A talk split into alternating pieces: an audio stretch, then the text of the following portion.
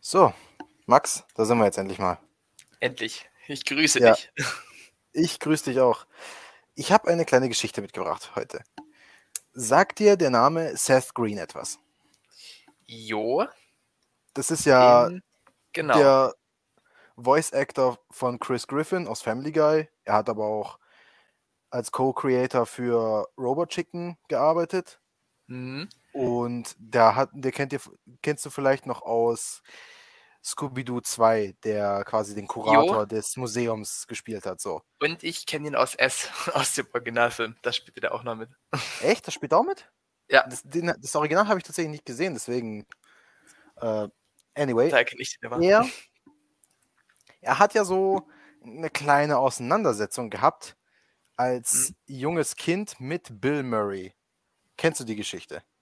Nee, die kenne ich tatsächlich nicht. Okay. Er war nämlich bei Good Mythical Morning mit Red und Link, falls ihr das was sagt, war er mal zu Gast gewesen. Mhm.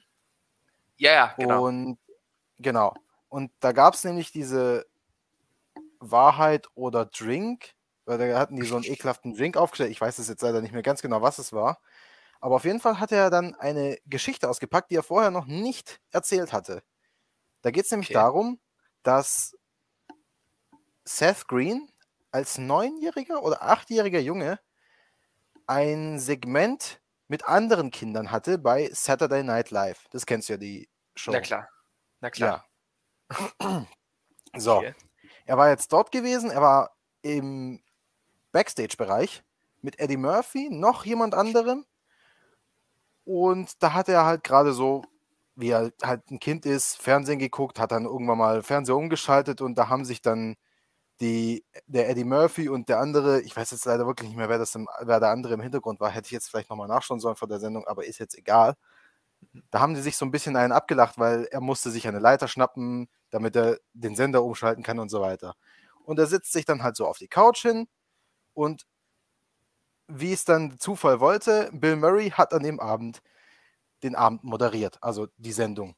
Und so wie es der Zufall wollte, Bill Murray hatte den Platz gesehen, auf dem der junge Seth Green halt saß und hat dann dem Jungen gesagt, er soll sich doch gefälligst von diesem Platz verpissen, weil das sein Platz ist und er da immer sitzt. Und Wow. so. Es wird doch besser. Das wird doch viel besser. Pass auf. Äh, so, so störrisch und äh, bockig so Kinder halt sein können, hat er halt eben gesagt, nö, er will nicht. Seine Mutter im Hintergrund hat gesagt, er soll doch bitte Platz machen. Der Mann ist, doch, ist halt extrem berühmt, beliebt und alles. Und er hat halt gesagt, nö. Und was macht dann Bill Murray? Bill Murray packt sich dann den jungen Seth Green an den Beinen, hält ihn kopfüber über einen Mülleimer und sagt ihm, du gehörst in den Müll. Ja, und so wie es halt, wie, wie halt ein Kind reagiert, hat er halt versucht, sich davon loszu, äh, loszu er hat versucht halt loszukommen von, dem, aus der ganzen Situation und hat halt wild um sich geschlagen. Und wie es der, Zu, wie es der Zufall halt wollte, hat er Bill Murray dann in die Eier geschlagen.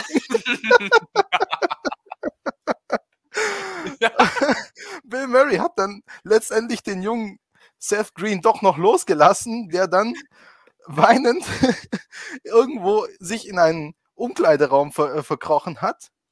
Und irgendwann mal kam dann eben der Eddie Murphy vorbei und hat versucht, den jungen Au- Seth Green ein bisschen aufzumuntern und zu sagen, wir wissen alle, Bill Murray ist halt eben ein, eine schwierige Person.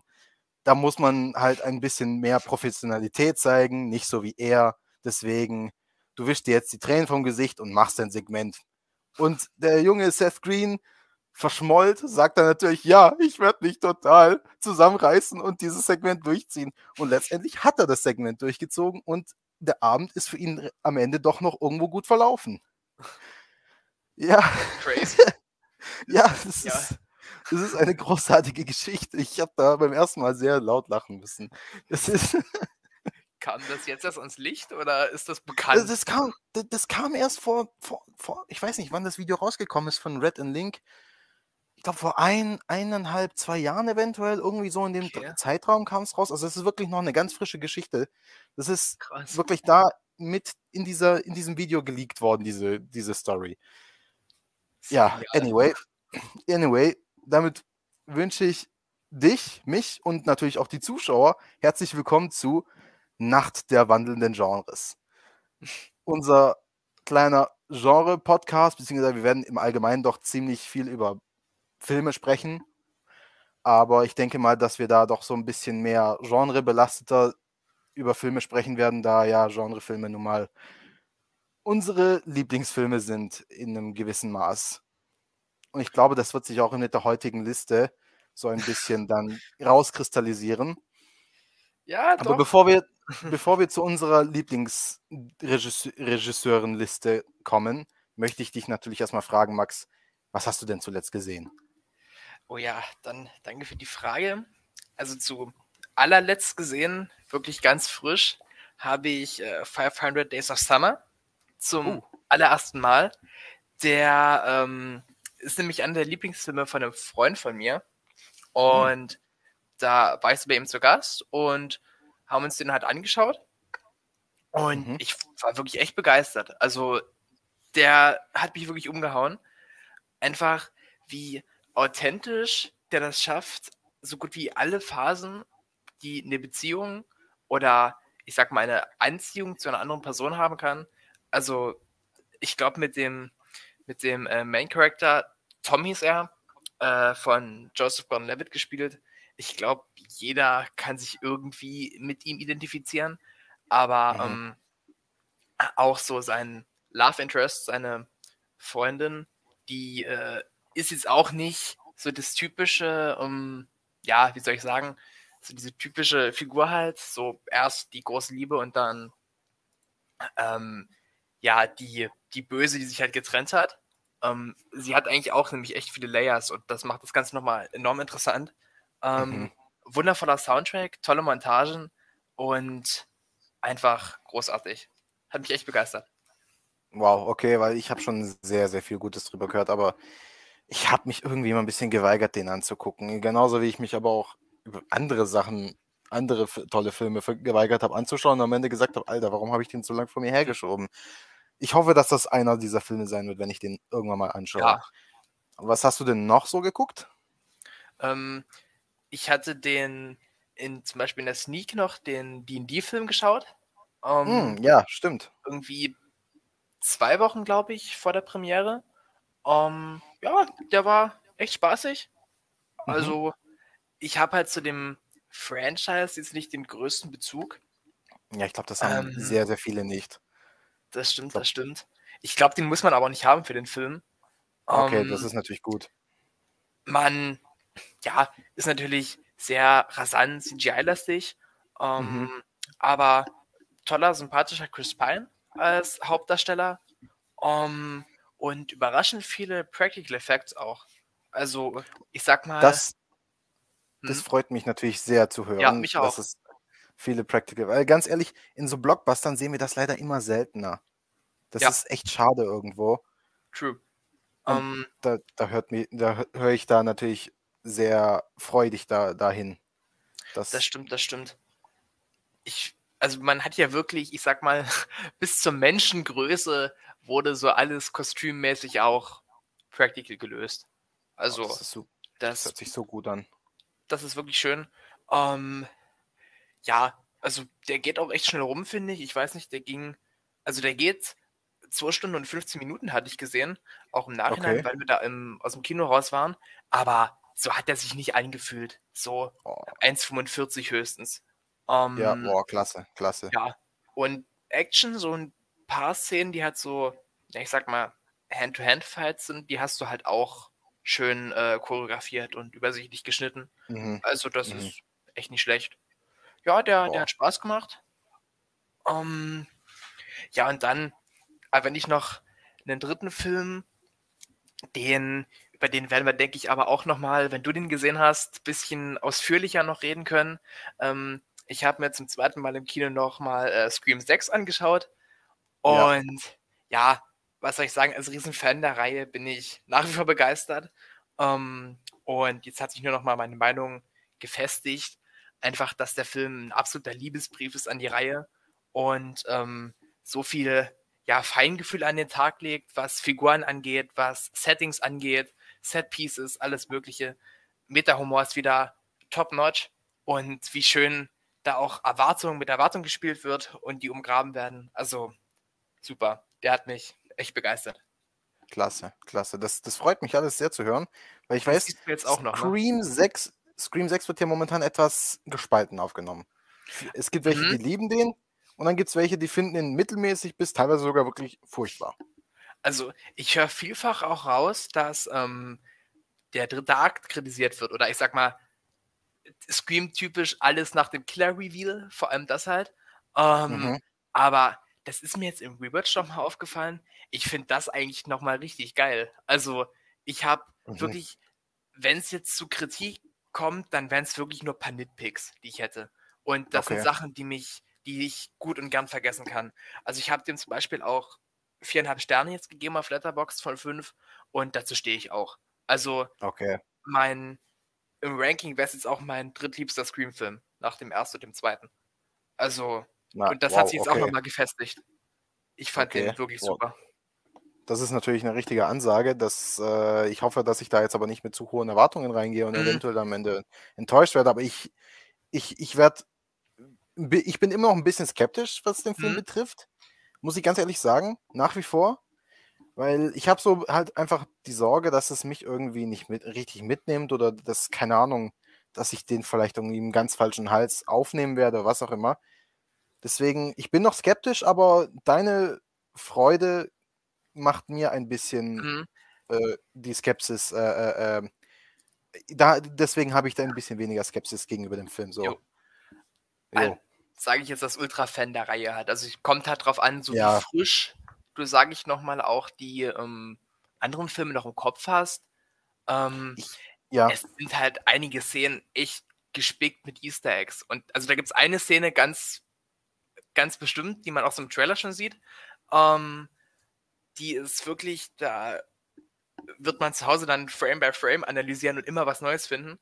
Ähm, und dann generell auch so Anspielungen, halt im Sinne von so Dialoge oder ähm, ja, äh, keine Ahnung, äh, selbst bis hin zu den, zu den Killer-Motiven dann. Also man hat echt ähm, enorm viel auf die Fans auch gehört. Und Mhm. Man merkt das auch an, weil die ähm, neuen Regisseure, die ja seit Teil 5 die Reihe übernommen haben, die ähm, scheinen auch wirklich in der Fan-Community aktiv zu sein, weil die auch ja. echt so ähm, Fankritik noch beachtet hatten, die so Teil, naja, Teil 4 und 5 vor allem bekommen haben.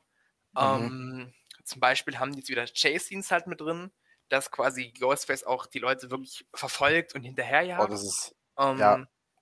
Jetzt nicht zu so einem großen ähm, Extent wie in Teil 2 am Ende, sag ich mal. In diesem ja, ja, ja, was ja richtig goofy teilweise am Ende wurde. Ähm, der war ja, die war ja zum Beispiel fantastisch. Ähm, ja. Jetzt nicht ganz zu dem Level, aber auch super. Und es gibt ultra krasse Set Pieces. Also vier oder fünf Stück, wenn das reicht, die bleiben einem echt in, im Gedächtnis. Also yeah, das, nice, nice, nice, nice. Da merkt man echt, wie sie ähm, ja die Fanbase verstanden haben. Ja, ja. Ja, also ich denke mal, wie gesagt, wir werden da noch ein bisschen mehr drüber sprechen, wenn du den geschaut hast. Ja, in um, ähm, darauf folgenden Podcast sagen wir mal dann. Genau, genau. Und so. da würde ich jetzt erstmal zu dir überleiten, was du so zuletzt gesehen hast. Boah, jetzt überlege ich gerade, soll ich richtig upragen oder soll ich lieber ein bisschen Liebe anfangen? Also, ähm, ich weiß ja so, in welchem Genre du dich jetzt viel bewegt hattest. Ähm, erstmal erst ein bisschen lieben und dann kannst du hassen. Ein bisschen lieben, okay, okay, gut. Dann möchte ich nämlich über Encanto erzählen. Hm. Den ich vor kurzem auf Disney Plus gesehen habe, wie ein paar andere Filme auch. Aber hm. Encanto hm. ist so der Disney-Animationsfilm, den ich jetzt in den letzten Tagen geguckt habe, der mir wirklich am prägnantesten im Kopf geblieben ist. Es ist ein Film über dysfunktionale Familien, was auch so ein bisschen die Kultur Kolumbiens. Nee, was Kolumbien? Ich, doch, ich glaube Kolumbien. Ich, will jetzt nicht, ich, ich will jetzt nichts Falsches sagen. Ich gucke lieber nochmal nach. Uh, aber ich glaube, das müsste. Ja, ja, Kolumbien, doch, Kolumbien. Okay, Kolumbien, ja, ja, das ist richtig, richtig, okay. Habe ich noch richtig im Kopf gehabt. Okay, puh. Äh, äh, es geht um eine dysfunktionale Familie, die aber mit einem Wunder äh, gesegnet wurden.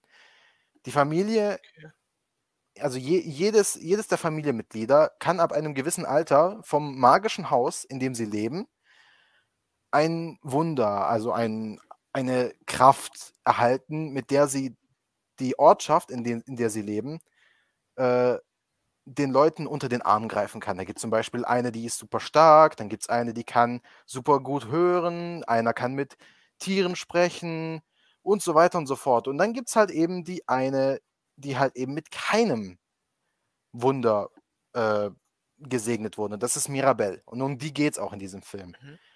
Die findet raus, dass in diesem Haus etwas nicht richtig stimmt. Sie hat Visionen davon, wie das Haus auseinanderbricht und alle quasi ihre Wunder, ihre Kräfte verlieren. Und sie versucht dem natürlich erstmal auf die Spur zu gehen und zu gucken, was da eigentlich der Fall ist.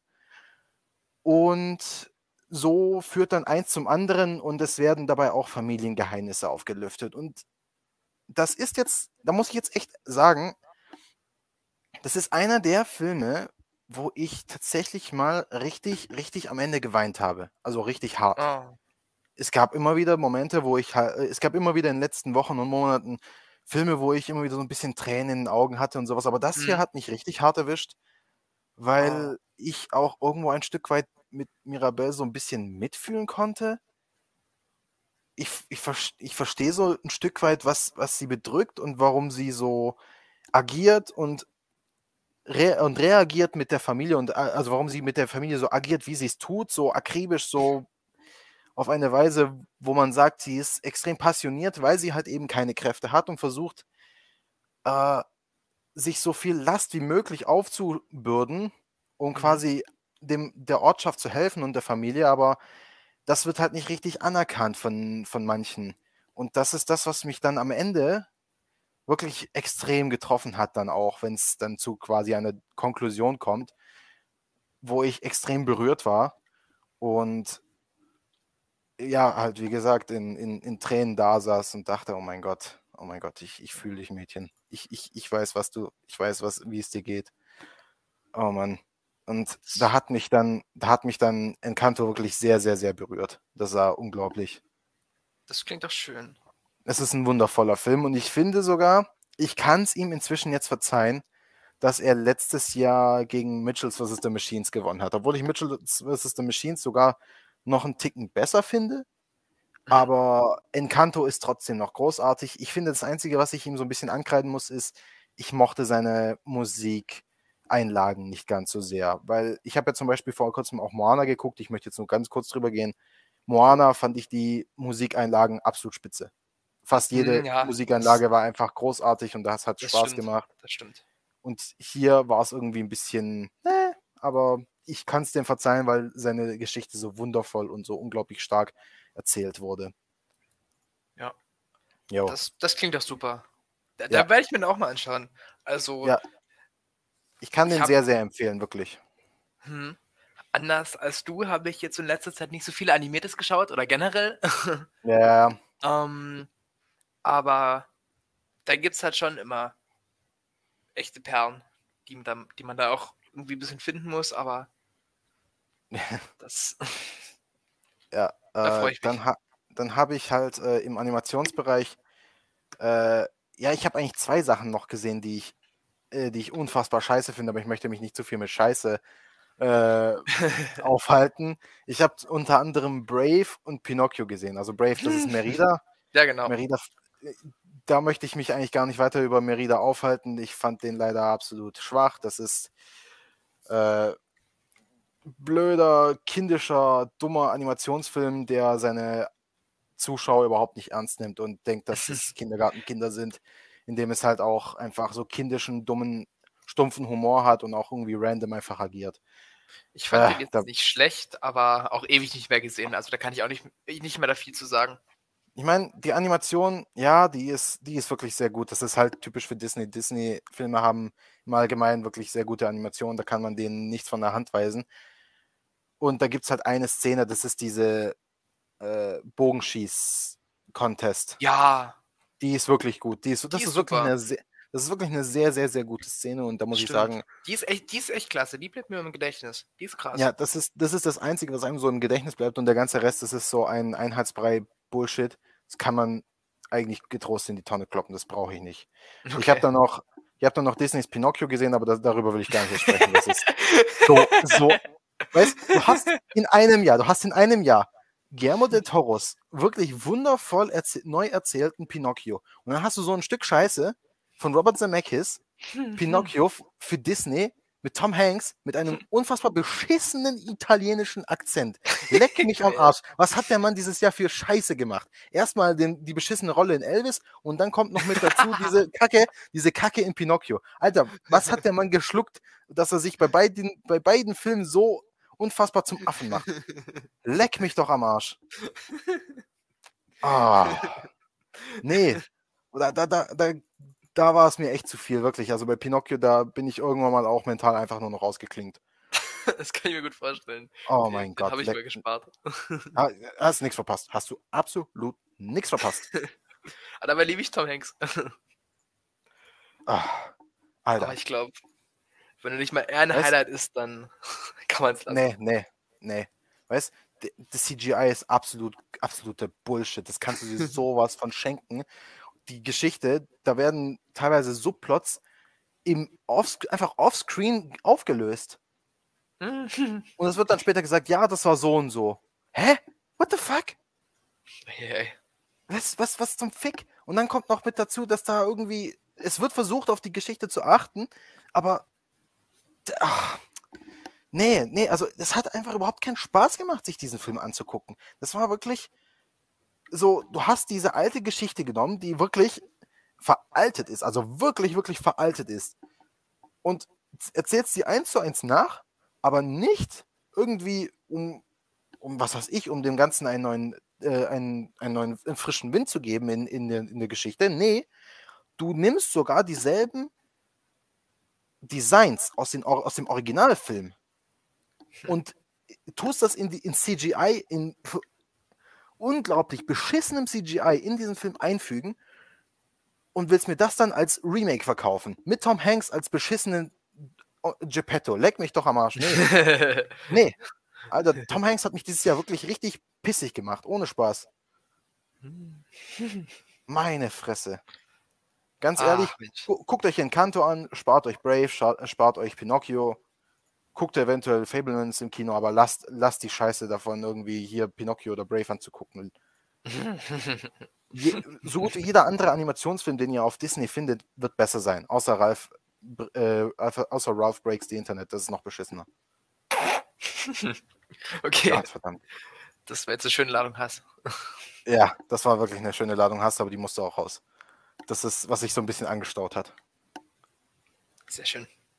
Okay, naja, anyway. Ich glaube, so, wir sollten lieber zum Hauptthema kommen, um uns mal auch gebührend ein bisschen vorzustellen, Easy. wie wir ticken, wie wir ticken, wie unser Geschmack tickt, was wir so lieben und so weiter.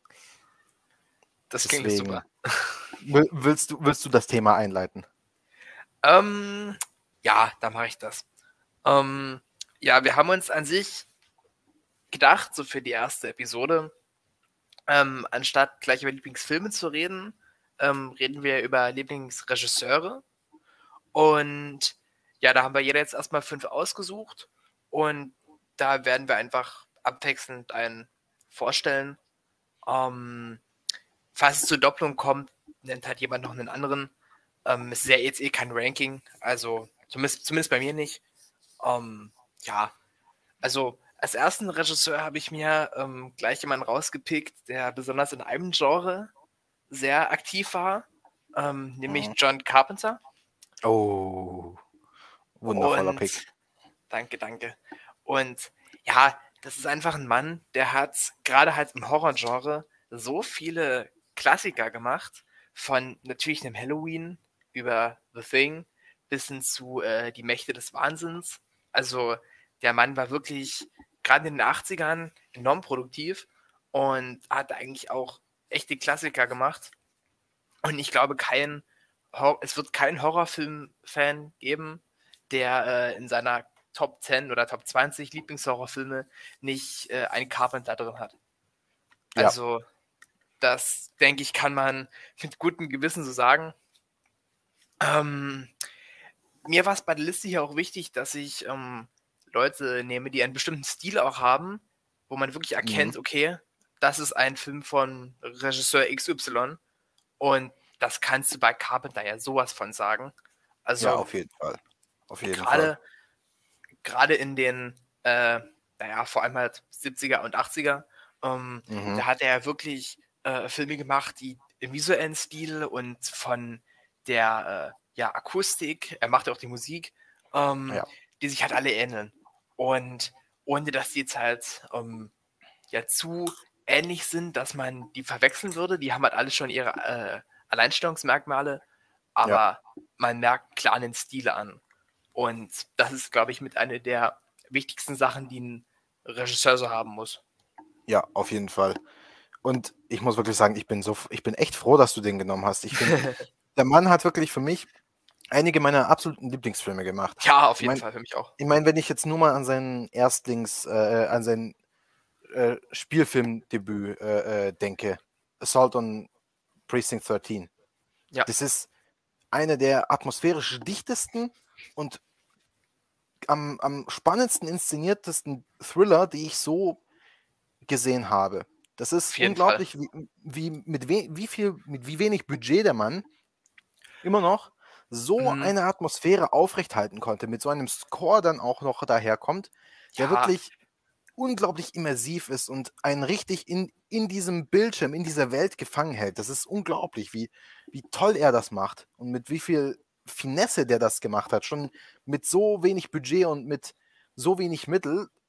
Also, das ist für mich alleine ein absolutes Wunder und das ist dann auch kein Wunder am Ende, dass dann so ein allgemein, also am allgemeinen groß äh, und äh, äh, am besten angesehenen Horrorfilme wie The Thing am Ende äh, kommt mit Kurt Auf Russell und Fall. äh, das, das ist kein Wunder.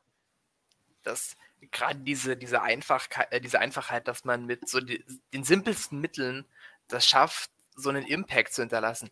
Das Ja. merkt man bei Carpenter eigentlich wie bei ähm, kaum einem zweiten, weil Ja. gerade auch in Halloween, ähm, Oh ja, da wird ja so eine unglaubliche Atmosphäre geschaffen. Ähm, und da können die Sequels noch so blutig werden. Ähm, auch wenn ich die meisten davon mag, aber davon haben wir abgesehen, ähm, ans Original wird keiner daran kommen. Also Nein, nie im Leben. Ähm, Niemals. Das kann man zu 100% jetzt schon vorhersagen, egal wie viel da noch kommen würden. ja, ähm, absolut. Ja, ich finde so bei Carpenter, so die ersten paar Filme, da merkt man wirklich, ähm, man merkt ihm schon den Stil an und Ja. man merkt halt, wie super er mit so einem minimalen Budget spielen kann. Eben halt Ja. so ein Assault oder ein Halloween. Aber Ja. mit so den Filmen, die danach kamen, so ein The Thing, die Klapperschlange, ähm, alles, alles, genau, oh ja, ähm, alles, was da kam. Ähm, da merkt man aber auch halt, wie gut er darin ist, ähm, wenn er Budgets hat und das Studio ihn Mhm. einfach machen lässt. Wie Ja. wunderbar er da Ideen umsetzen kann. Ja, Und ja, deswegen ähm, ist er ja eigentlich, sein letzter Film war ja 2011 oder irgendwie so. ja, Ähm, The Ward mit Amber genau. Heard, mit den, Amber Turd. den, den habe ich jetzt noch nicht gesehen. Ähm, aber man merkt ja eigentlich, seine Prime war wirklich in den 80ern. Du hattest in den Ja. 90ern noch ein paar Filme und äh, in den 70ern. Die Mächte des Wahnsinns, das sind, ist, genau. Das ist in den Ähm, 90ern wirklich so ein outstanding Ding nochmal Auf gewesen, wo er Fall. sich nochmal richtig be bewiesen hat. Aber irgendwie, bei den Kritikern war das damals irgendwie noch nicht so richtig gut angekommen. Das Ich stimmt. weiß auch nicht wieso. War, war The Thing ja auch. Also der war ja auch von den Kritikern erst übelst zerrissen worden. Er war sowieso im Allgemeinen von den Kritikern nicht sonderlich gut angesehen worden, aber er hat sich ja Stimmt. zum Glück mit der Zeit ja irgendwie Ja. durch die Zuschauer immer etwas gemausert und das werden, die werden jetzt im, in der Retrospektive extrem gut angesehen, jeden seine Fall. Filme. Viele seiner Und- Filme zumindest. Genau, auf jeden Fall. Und worauf ich da noch hinaus wollte, war, ähm, er hat ja so in den 70er, 80er, 90ern viel gemacht, vor allem halt die 80er. Und so Mhm. je mehr die Studios sich haben eingemischt, ähm, desto schlechter wurden seine Filme tendenziell ja eigentlich auch. Ja, Und ja. deswegen, einfach weil ihn das so angepisst hat, dass er nicht mehr machen konnte, was er wollte, oder Sachen nicht so umsetzen konnte, wie er wollte, ähm, denke ich, das wird auch einer der größten Gründe sein, warum er sich jetzt halt hat zurückgezogen. Er macht Mhm. jetzt halt hin und wieder noch einen, einen Score für einen neuen Halloween-Film, wenn er kommt. Ähm, aber ansonsten er hat- macht er eigentlich nichts mehr. Er hatte auch ein Cameo in dem kleinen, äh, äh, wie heißt der? Von, von den Foo Fighters, so dieser kleine Ah, Score äh, Fansblätter.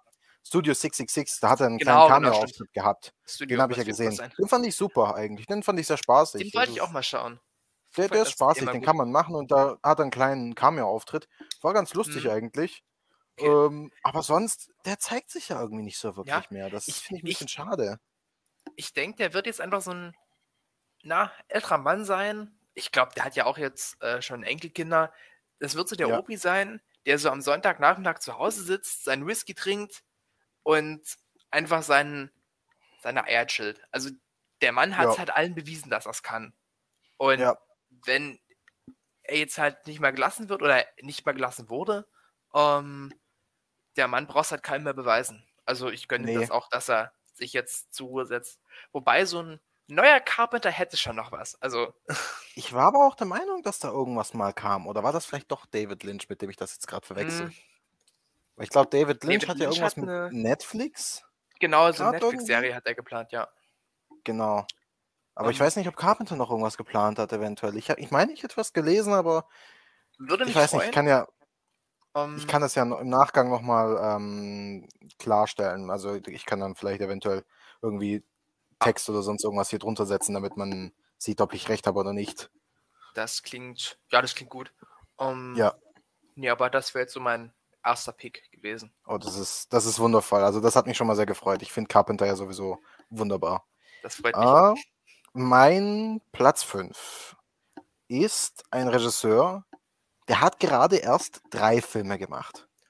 Oh, Aber die drei Mhm. Filme haben für mich schon so einen kräftigen Impact hinterlassen und mich nachhaltig so beeindruckt, dass ich den eigentlich hier als Nummer 5 alle, äh, wirklich erwähnen musste. Und das ist S. Craig Sala. ja, och, da freut mich das so sehr, dass du den genommen hast. Geil. S. Craig Sala, der hat ja so Filme, er hat gerade mal drei Filme gemacht. Bone Tomahawk, Brawl in Cell Block 99 und sein aktuellster Dragged Across Concrete. Mhm. War sogar die Reihenfolge, ne? Ja, das ist exakt die Reihenfolge. Das ist, äh, wie seine Filme jetzt rausgekommen sind. Und Ja. Dragged Across Concrete ist, finde ich, sein bester Film. Würde ich da- mitgehen, auf jeden Fall. Da zeigt sich, finde ich, so sein Stil am allerbesten. Er lässt Mhm. die Einstellung wirklich lange, lange stehen. Ja. Er lässt die Charaktere wirklich auch lange und oftmals auch schweigend miteinander agieren. Die dann wirklich einfach nur zum Beispiel in einem Auto sitzen, ein Sandwich ess essen. Der eine ist davon komplett angepisst, der andere genießt es in der ganzen Ruhe, die er hat. Und dies, diese Einstellung bleibt so, keine Ahnung, zwei Minuten stehen. Und irgendwann mal wird sie dann unterbrochen, indem Vince Vaughn, einer der beiden Cops, die quasi Mhm. diese Observation führen, dadurch und äh, damit sein Sandwich beendet und durch Mel Gibson, seinen Partner, äh, ein Minzbonbon angeboten bekommt. ja. Weil er hat Knoblauchsoße gegessen und das stinkt. ja, es ist Und ich, so fantastisch. Aber das ist halt auch im Allgemeinen so. Er, S. Craig Sala erzählt Geschichten über fragwürdige Charaktere, die in einer fragwürdig, noch fragwürdigeren Welt leben und mit fragwürdigen Entscheidungen durchs Leben gehen wollen und sich ein besseres Leben versprechen, aber das halt eben nicht erreichen, weil am Ende des Tages nun mal, ja, wie soll man sagen, nicht dass die Gerechtigkeit gewinnt, aber der Stärkere äh, Mhm. frisst quasi die Schwächeren. Ja. Das ist so am Ende seine Pointe. Und das ist eigentlich sogar ziemlich kapitalistisch, kapitalistisch, äh, äh, kapitalistenkritisch, wenn man das so sehen möchte. Das, äh, das, lässt, sagen, ja. überlässt, das überlässt er ja aber irgendwo auch ein Stück weit dem Zuschauer, wie man seine Filme jetzt ansieht. Und das finde ich so unfassbar spannend äh, an ihm, wie, und wie wenig äh, äh, Kommentar, Kommentar in diesem, in seinen Filmen steckt, aber wie viel gute Beobachtungen halt einfach reingebracht werden in den Film. Und das wird dann am Ende halt einfach dem Zuschauer überlassen, wie er das für sich aufnimmt. Ich finde, gerade da in dieser Stille, indem er auch wirklich nicht irgendwie äh, Musik während des Filmes im Hintergrund laufen lässt, sondern wirklich nur entweder als Intro oder als Outro. Stimmt. Ja. Stimmt, genau. Er, seine, seine Kulissen sind immer unfassbar ruhig. Es wird sich immer auf die Charaktere, auf die statischen Einstellungen und vor allem auf die Dialoge konzentriert. Ich finde, die Dialoge sind mit die am besten geschriebenen in den letzten Jahren von all seinen Filmen. Gerade die letzten mhm. beiden, Brawl and Cell Block 99 und Dragged Across Concrete. Ich finde, das sind ja. mit so die am besten geschriebenen Dialoge, die ich so in den letzten Jahren gesehen habe. Und da bin ich immer noch Fall. so ultra gespannt drauf, was er in der Zukunft noch bringen wird. Ja. Nee, also freut dich, dass du den genommen hast.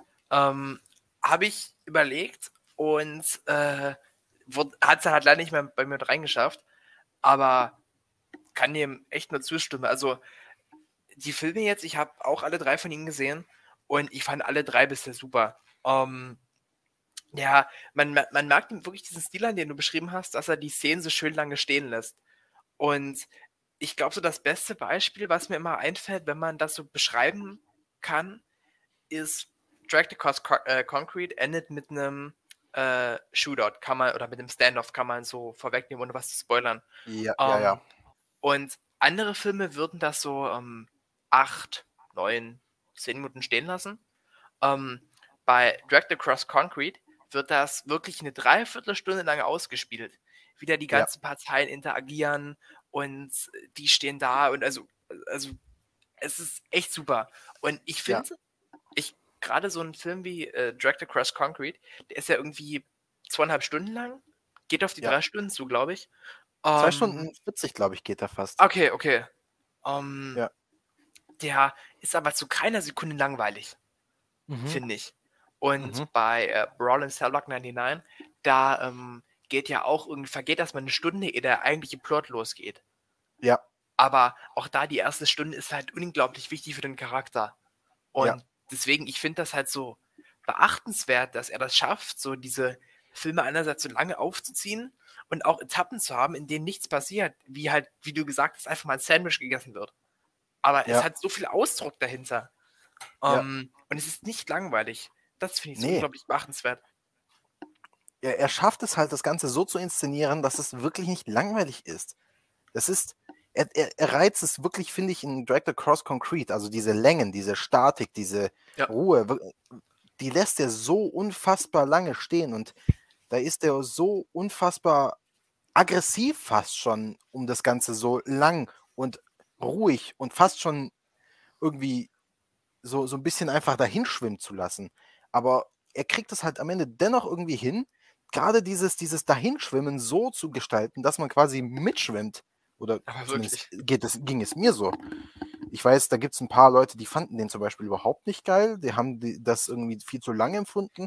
Mhm. Aber irgendwas, irgendwas hatte da in mir so, so ausgelöst, dass ich gesagt habe, hey, ich will irgendwann mal auch so, so, so irgendwas in der Art machen.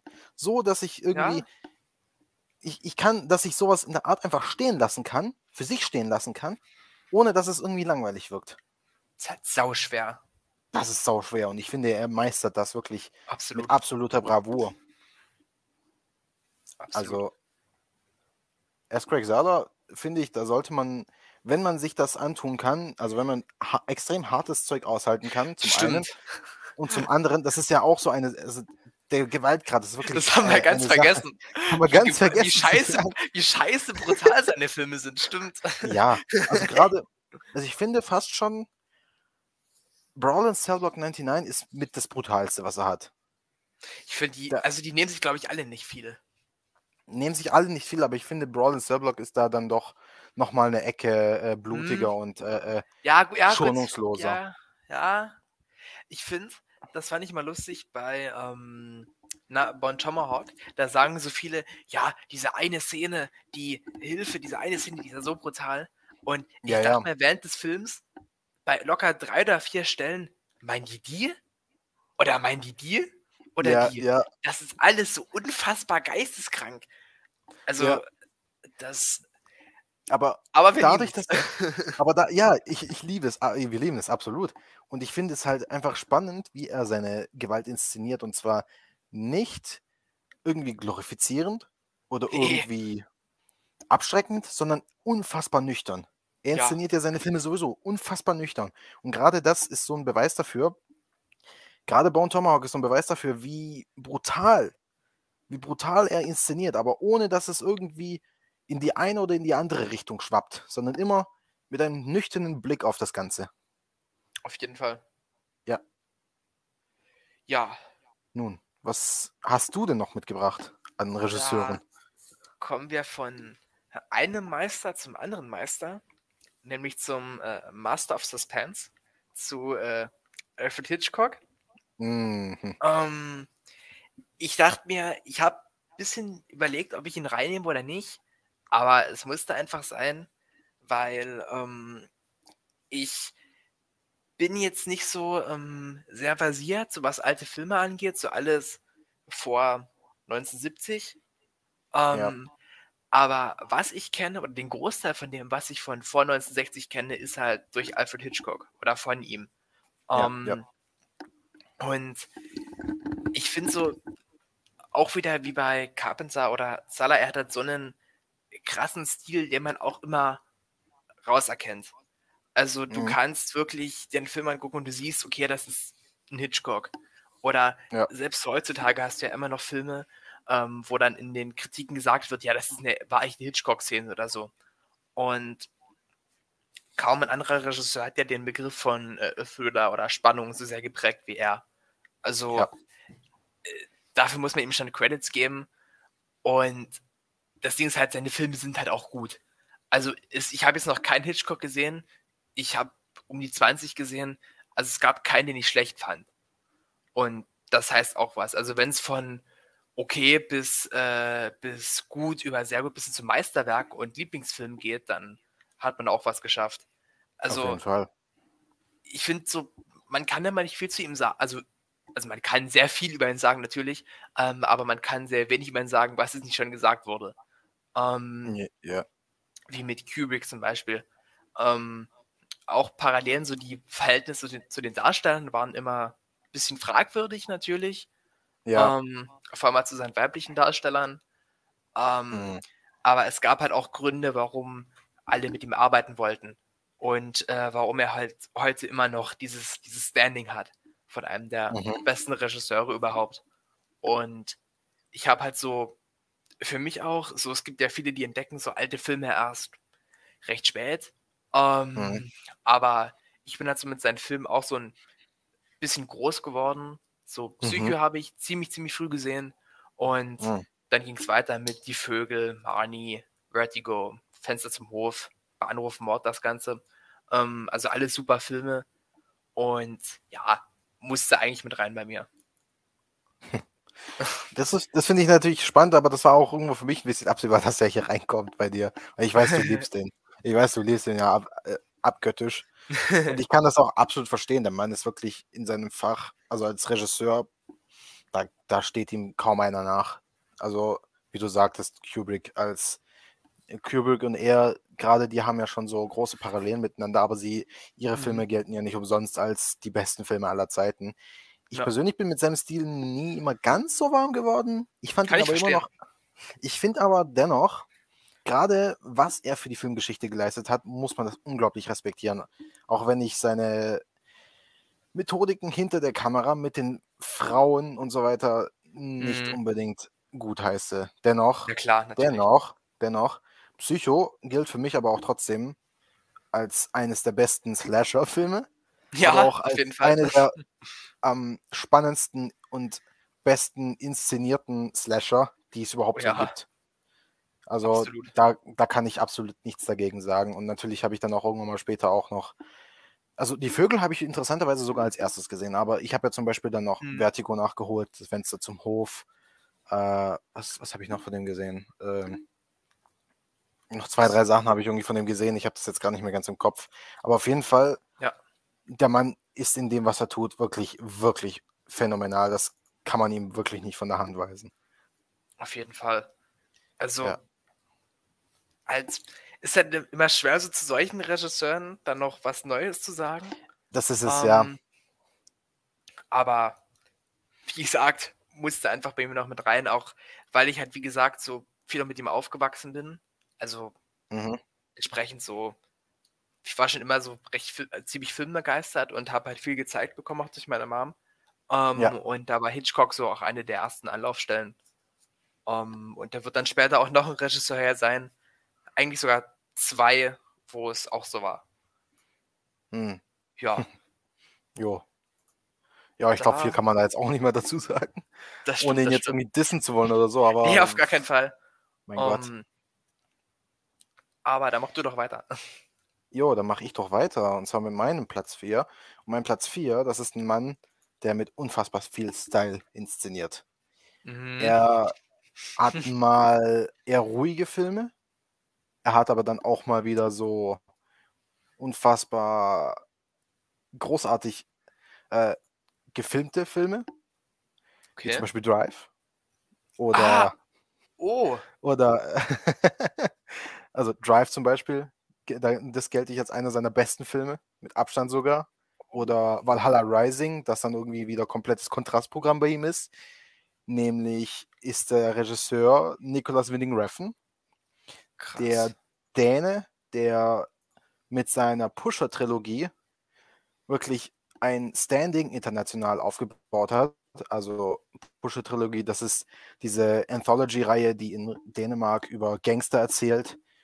Dann gibt's, da gibt es zum ersten Teil zum Beispiel die Story, dass Tony und, äh, wie heißt er, ich glaube Frank, die sind Geldeintreiber und irgendwann mal geht halt eben ein Job schief und sie sind dann so ein bisschen wie auf der Flucht und müssen sich dann so ein bisschen mit der serbischen Mafia da rumstreiten. Im zweiten Teil geht es, glaube ich, um Tony alleine, also Mats Mikkelsens Charakter zumindest. Ich weiß jetzt, ich glaube, Tony heißt er.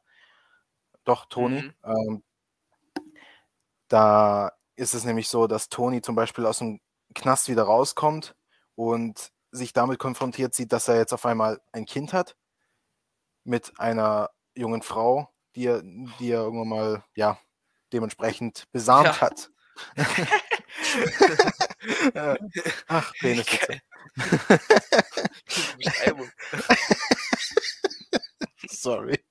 Den, konnte ich mir jetzt nicht verkneifen. Nee, äh, die, er halt, die, die er halt dementsprechend ähm, geschwängert hat und dann sich damit konfrontiert sieht, dass er jetzt sich um das Kind kümmern, kümmern möchte und eben der Frau Geld bringen möchte und sich dadurch dann halt wieder in Gangster-Nummern reinziehen lässt, in kriminelle Geschichten reinziehen lässt. Und der dritte Teil erzählt dann davon, dass der serbische Mafiachef, den man auch im ersten Teil sieht, äh, an, an der Hochzeit seiner Tochter arbeitet und währenddessen aber auch so ein bisschen Probleme auf seine Arbeit bekommt und sich auch irgendwie ein bisschen mit seiner eigenen Psyche, mit seiner eigenen, mit seinen eigenen Defiziten konfrontiert sieht. Und das clasht dann halt alles an einem Abend so ein bisschen zusammen. Und das ist, finde ich, sogar mit einer der interessantesten Teile, der dritte, Okay. weil er sich halt eben so introspektiv mit einer eher antagonistischen Rolle aus dem ersten Teil halt eben so befasst. Hm. Und für mich war das natürlich von Vorteil, dass der, dass Nicholas Winning Refn halt eben so viel auf Authentizität, Authentizität, Scheiße, ich kann jetzt nicht reden. Authentizität. Authentizität äh, spielt, indem er dann halt eben auch die Dialoge zwischen den Serben halt auch wirklich auf Serbisch sprechen lässt. Krass. Ja, und das heißt, ich konnte dann halt eben, wenn halt, äh, ich konnte dann halt eben die meiste Zeit sogar komplett ohne Untertitel auskommen, musste dann aber natürlich anmachen auf Deutsch, wenn auf Dänisch gesprochen wurde, ist ja klar. Aber ich finde das halt super interessant, dass Nicholas Winding Refn dann in der Pusher-Trilogie so auf Authentizität, Authentiz Authentizität äh, äh, ähm, setzt und dann halt eben später mit Valhalla Rising einen extrem nicht esoterischen, aber eher so äh, eigenen Blick auf Hm.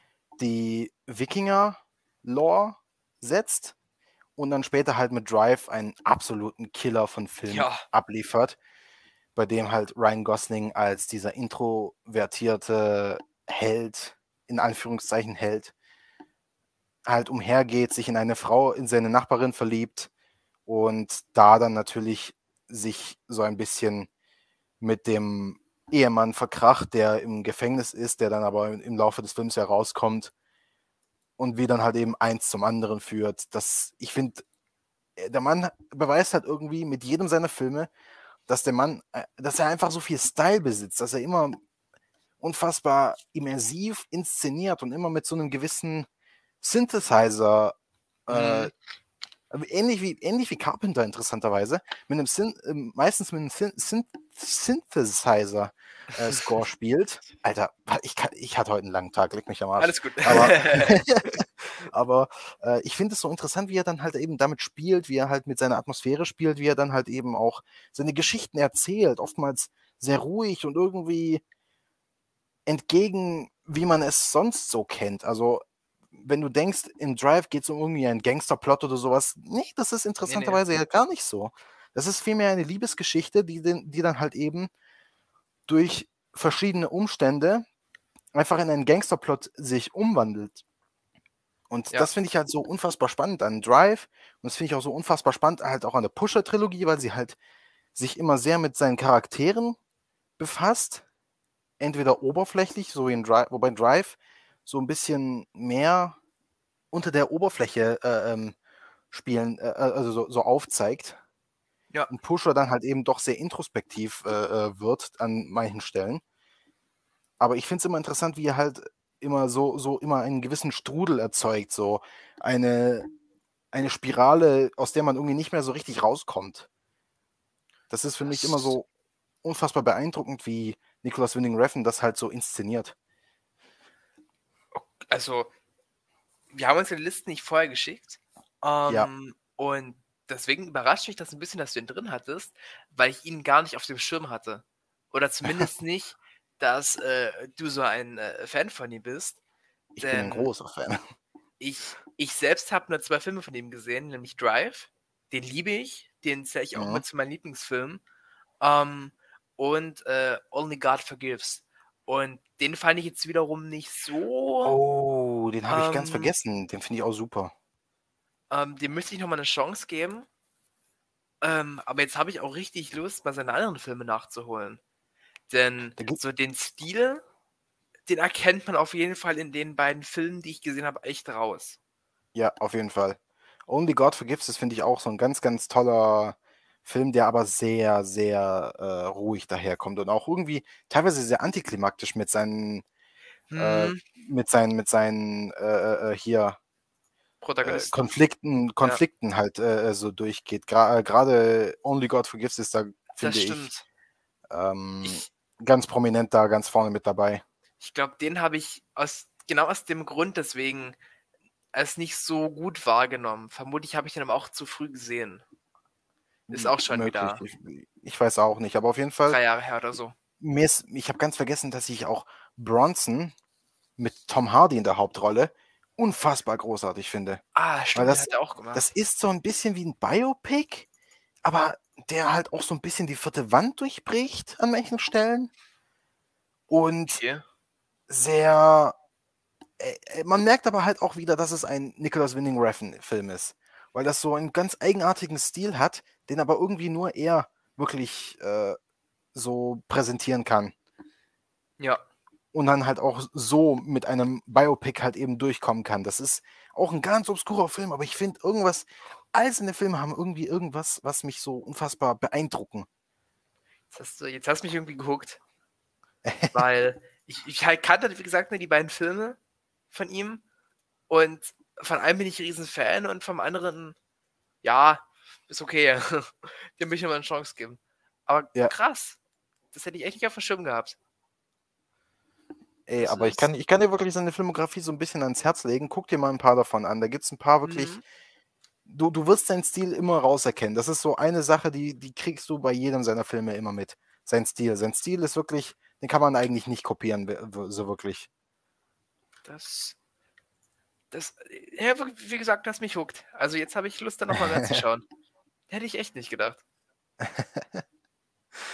naja, ich, ich glaube, dass du da jetzt Ich weiß nicht, kannst du da, willst du noch irgendwas dazu weiter sagen? Hast Also- du noch irgendwas dazu zu sagen? Ich kann halt, wie gesagt, jetzt nicht so viel Input geben. Ja. Ähm, Man merkt es halt von den beiden Filmen, die ich jetzt kenne, so bestimmte Tropes, die er hat und wie er halt so gerne mit Erwartungen und Genres so ein bisschen spielt, wenn du allein die Prämissen hörst zu so Filmen. Ja. Weil ich hatte mir ja sowohl Drive als auch Only God Forgives halt ganz anders ausgemalt, als sie letzten Endes dann waren. Ja, ja. Ähm, Und ich denke, gerade bei, hast du ja auch so ein bisschen bestätigt jetzt ja mit Bronson, hätte ich Ja. halt auch eher auf so einen, keine Ahnung, normalen Boxer, äh, normalen Anführungszeichen Boxerfilm jetzt get, äh, getippt. Aber der scheint ja auch was ganz Eigenes und anderes zu sein. Ja, es ist nicht mal wirklich ein Boxerfilm, es ist eigentlich mehr ein Film über einen Mann, der nie wirklich in der Gesellschaft so großartig aufgenommen werden konnte, weil er sich da auch nie richtig wohlgefühlt hat und Mhm. deswegen in Kriminalität immer äh, reingeworfen hat, um quasi im Gefängnis zu landen und sich dort einen Namen aufzubauen. Und wenn du Ja. jetzt denkst, das ist so ein, so ein Biopic-Ding über so eine ganz obskure, eigenartige, fragwürdige Figur, ja, ist es, aber nicht so, wie du denken würdest. Überhaupt nicht. Okay. Und das, ist, Das- finde ich, alleine schon Tom Hardys absolut spektakulärer Performance zu Schulde. Und natürlich halt eben auch Winning Refns großartigem Directing und natürlich auch seiner, seinem großartigen Team, die dahinter stehen, die immer äh, äh, mit seinen mit, mit den großartigen Kameraarbeit, mit der großartigen Kameraarbeit aufwarten. Und das, das finde ich ist schon sehr beeindruckend, wie Bronson da eigentlich arbeitet. Und wie er einem diesen Charakter halt äh, darstellt. Deswegen. Also, das, nee, da habe ich jetzt echt Lust, noch mal ein bisschen, bisschen weiter zu schauen. Weil ich wusste Okay. erst nicht, in welche Richtung das geht, als du so vorgestellt hattest. Ähm, und erst, als du dann wirklich Drive erwähnt hattest, wusste ich, okay. Und da ja, war ich erstmal ein bisschen erstaunt. Aber ich muss echt sagen, ich habe äh, in meiner Jugend ein paar, einige, ein paar von seinen, äh, was heißt meine Jugend, meiner Spätjugend, das war so 16 aufwärts dann, Hm. habe ich dann so einige seiner Filme nachgeholt und da war ich dann immer sehr, sehr beeindruckt davon, wie, wie anders die eigentlich am Ende sind, als man es anfangs noch erwarten würde. Ja. Ja. Nee, Ich habe cool. Neon Demon aber zum Beispiel jetzt noch nicht gesehen, das fehlt mir immer noch. Stimmt, der fehlt, ja genau, stimmt. Und War das äh, sein seine, letzter Film? War das sein letzter, oder? Neon Demon war, glaube ich, sein letzter Film. Dann hat er zwei Serien gemacht. Einmal die Ah, Amazon-Serie Too Old to Die Young mit Miles Teller okay. und seine neueste Serie Copenhagen Cowboy auf Netflix. Ach, Von, ach, die war von ihm, okay.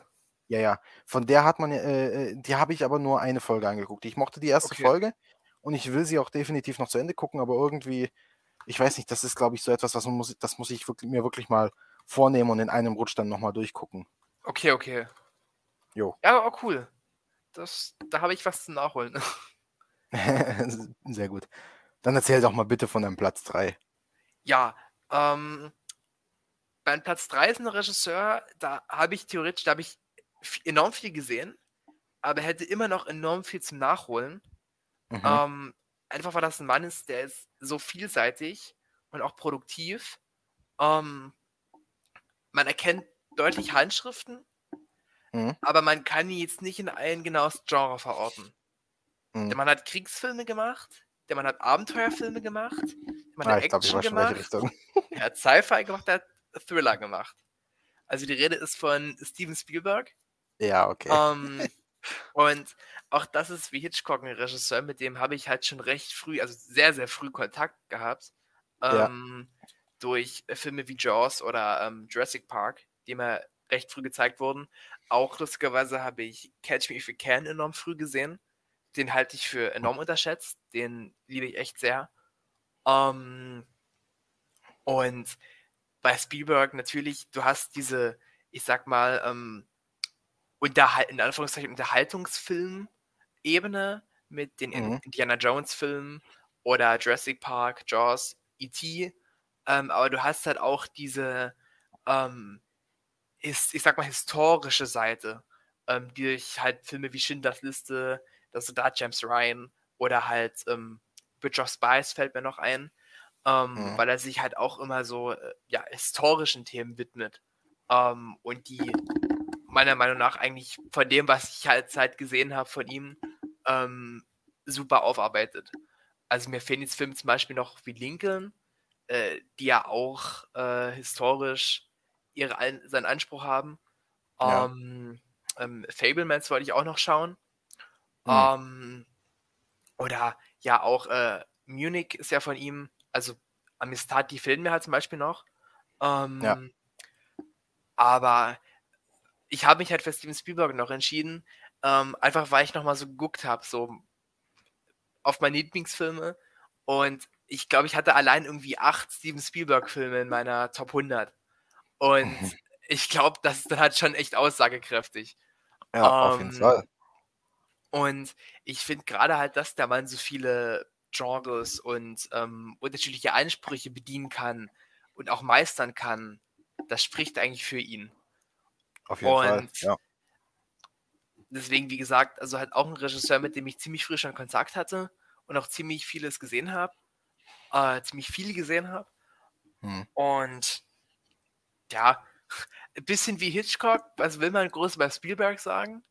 Ähm, aber es ist halt, wie gesagt, so vor allem der, der ähm, Aspekt, dass ich halt so viel, ähm, äh, so viel halt von ihm kenne und so viel halt auch liebe. Wie, wie Hitchcock. Ich habe bis auf Indie 4 jetzt noch keinen schlechten äh, Spielberg-Film gesehen. Äh, ich wobei, die, ja, gut. Wobei, also stimmt, du magst ja einen Film nicht so besonders. Ähm, und gut, es gibt auch schlechte Spielberg-Filme. Ich glaube, Warhorse oder so heißt der. Ja, den habe ich gesehen. Pferd. Den fand ich ähm, unglaublich pathetisch. Der, der, soll ja nicht so gut sein. Ähm, nee. Oder keine Ahnung, wie BFG ist oder so. Ähm, ja, also. Wie? Welcher Film? Äh, äh, Big Friendly Giant. Ähm, ah, den habe ich nicht gesehen. Die keine Ahnung, wie der, wie der sein soll. Äh, ja, ich sehe gerade 2,7 auf Letterbox, okay. Ähm, oder Krieg der Welten wird ja auch gemischt aufgenommen. Ähm, aber mir fehlen halt dafür auch noch einige von seinen Bangern. Also mir fehlen jetzt zum Beispiel noch äh, ein AI oder Tintin. Ähm, oh, Tintin ist fantastisch. Tintin ist absolut fantastisch. Und das ist der Beweis, dass in Spiel Spielberg noch ein richtig guter Indiana Jones noch steckt. Eigentlich. Hm. Deswegen, also mir fehlen halt auch noch enorm viele Filme von ihm. Deswegen, also ich habe vielleicht die Hälfte oder so gesehen. Ähm, mhm. Irgendwie gerade, keine Ahnung, auch wieder wie bei Hitchcock ungefähr 17, 18, 19 um die Dreh herum. Ähm, aber ja, ich, ja. also halt 8, 8 von 100, das sagt oh. dann halt noch einiges aus. Also deswegen. Ja. ja, nee, also Spielberg war eigentlich ein ziemlich, ziemlicher Safe Bet. So, aber ich finde es dennoch toll, weil ich finde Spielberg beweist eigentlich, dass ein Blockbuster auch ein bisschen Hirnschmalz dahinter besitzen kann. Ja. Gucken wir doch mal nur auf Jurassic Park. Hm. Jurassic Park ist, finde ich, eine. Ich habe den ja vor ein, ich habe den ja vor ein, anderthalb Jahren nochmal angeguckt, als du mir es als äh, Film-Hausaufgabe mal mitgegeben hast. Ah, äh, ja, stimmt. Ja, ja, das ist länger her auf dem, äh, auf einem anderen Server. Auf einem anderen Server. Das ist schon echt ein bisschen her, aber auf jeden Fall. Junge ich habe den dann nochmal angeguckt und ich war doch echt nochmal ziemlich angetan davon, weil ich habe den irgendwie nur so als ganz gut verortet, die Technik war gut und alles, aber danach habe ich so gemerkt, ja, da, da steckt doch noch mal ein bisschen mehr hinter Jurassic Park und da ist mehr Hirnschmalz dahinter, als man anfangs denken mag. Und natürlich, dann gibt es halt eben die großartigen Suspenseful Scenes, die er halt auch unglaublich toll mhm. meistert. Dann gibt es halt eben auch den Duell, wo er anfangs, in seiner Anfangszeit schon bewiesen hat, was oh. für ein richtig ja. guter Regisseur in ihm steckt. War ja sein Debüt, ne? Der, ja. der war ja super. Halt, oder halt auch sein letzter Film, The Fablemans, wo er halt beweist, dass auch Drama wirklich in ihm steckt. Auch wenn er hier und da mal ein bisschen sei, seine Actor mal ein bisschen zu viel Schmalz drauf geben lässt. okay. Ja, das ist so eine Sache, die mich so ein bisschen an dem, an dem Film gestört hat, aber ich finde den allgemein doch wirklich sehr, sehr toll und der ist auch an sich unglaublich inspirierend auch zu einem gewissen Grad. Zu einem gewissen Grad eigentlich. Der ist sehr inspirierend und vielleicht sogar sein inspirierendster Film äh, bis dato. Hm. Und dann gibt es halt natürlich so die, die, die kleinen Ausreißer, die man so nicht kennt, wie Tintin. aber halt auch eben die Klassiker wie Jurassic Park oder halt eben die großartige Indiana Jones Trilogie. Ja, auf jeden Fall. Ähm, Ja. Beweist halt eigentlich auch nur, wie gesagt, wie vielseitig der Mann ist, weil wenn er, wie gesagt, in der Regel, ähm, wenn er so ein Projekt hat, dem er sich widmet, dann kommt da auch was Gutes raus. Also Ja. Das, Oder zumindest etwas, wo man erkennt, dass da seine Handschrift dahinter steht. Das sowieso, das auf jeden Fall.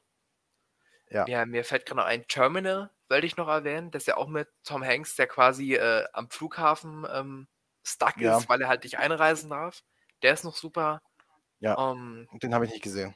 Kann ich nicht sagen. den müsste ich auch mal wieder schauen, eigentlich. Der ist, der ist toll. Ähm, oder Minority Report ist ein toller Science-Fiction-Film mit Tom Cruise. Ja, Macht man auch nichts falsch. Ähm, und ich finde ja, wie gesagt, selbst den zweiten Jurassic Park ziemlich underrated. Also der erste natürlich, wie du gesagt hast, Perfektion, ähm, was Ja. einen Blockbuster angehen kann. Ich, Ja. Es gibt eigentlich kaum andere Filme, die die Drei-Akt-Struktur so genial meistern wie Jurassic Park. Ja. Ähm, also, ja, der, der Mann musste noch mit bei mir landen. ja, ja. Also absolut verständlich. Das ist ein großartiger Mann, der viel Tolles in seiner Vergangenheit geleistet hat. Und ich bin ja auch echt ein bisschen gespannt auf seine sechsteilige, siebenteilige, achtteilige Napoleon-Serie, die ja ursprünglich Hm, von Kubrick hätte sein sollen, wo ja auch quasi, ich glaube, seine Frau oder sein, seine Kinder, ich weiß jetzt nicht ganz genau, äh, äh, mit in, in der Produktion drin sitzen werden. Zusammen mit HBO. das wusste ich sogar gar- nicht, dass es kommt, aber jetzt habe ich Bock drauf. Das, das, das hat er auf der Berlinale tatsächlich äh, ver, Ah, äh, äh, preisgegeben. Ja, ja, dass er das jetzt in, als nächstes in Angriff nehmen wird.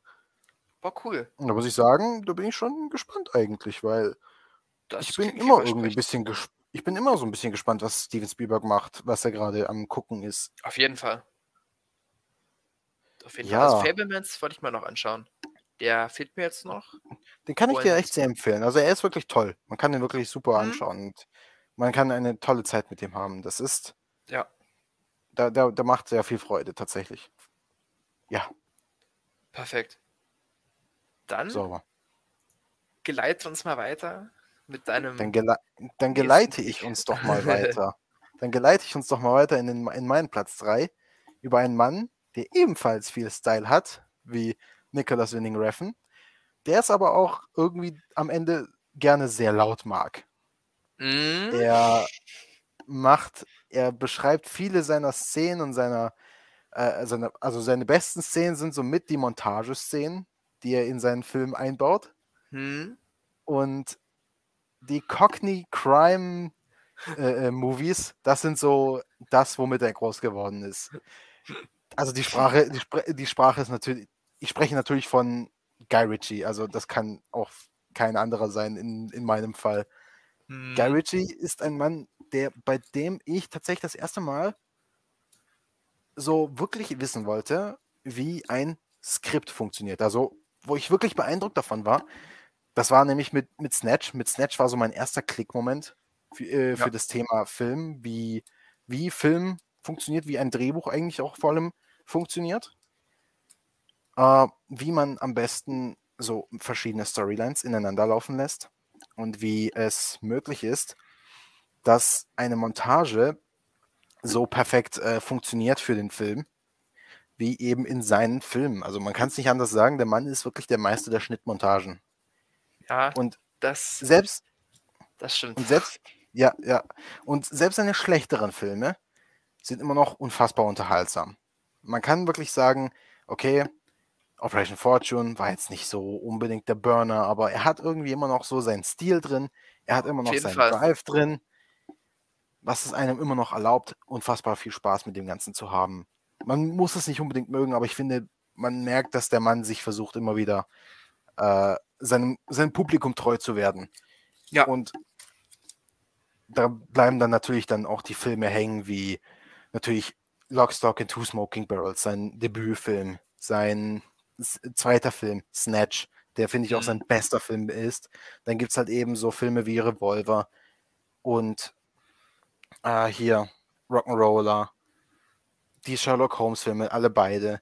Dann noch Codename Uncle und was gab's noch? Äh, Cash Cash, Cash, Truck. Cash Truck beim letzten, vorletztes Jahr, glaube ich. Letzt, vorletztes Jahr. Vorletztes, vorletztes Jahr. Vorletztes Jahr, ja. Ja. Cash Truck gab's dann noch und also er hat ein paar Filme gemacht, wo man sagen kann, ey, das, das, die machen alle allesamt Spaß. King Ja. Arthur, King Arthur habe ich ja vor kurzem Gentleman. sogar Gentleman, Gentleman auch noch kurz vor der Pandemie kam der raus, hat dann nochmal gut Stimmt.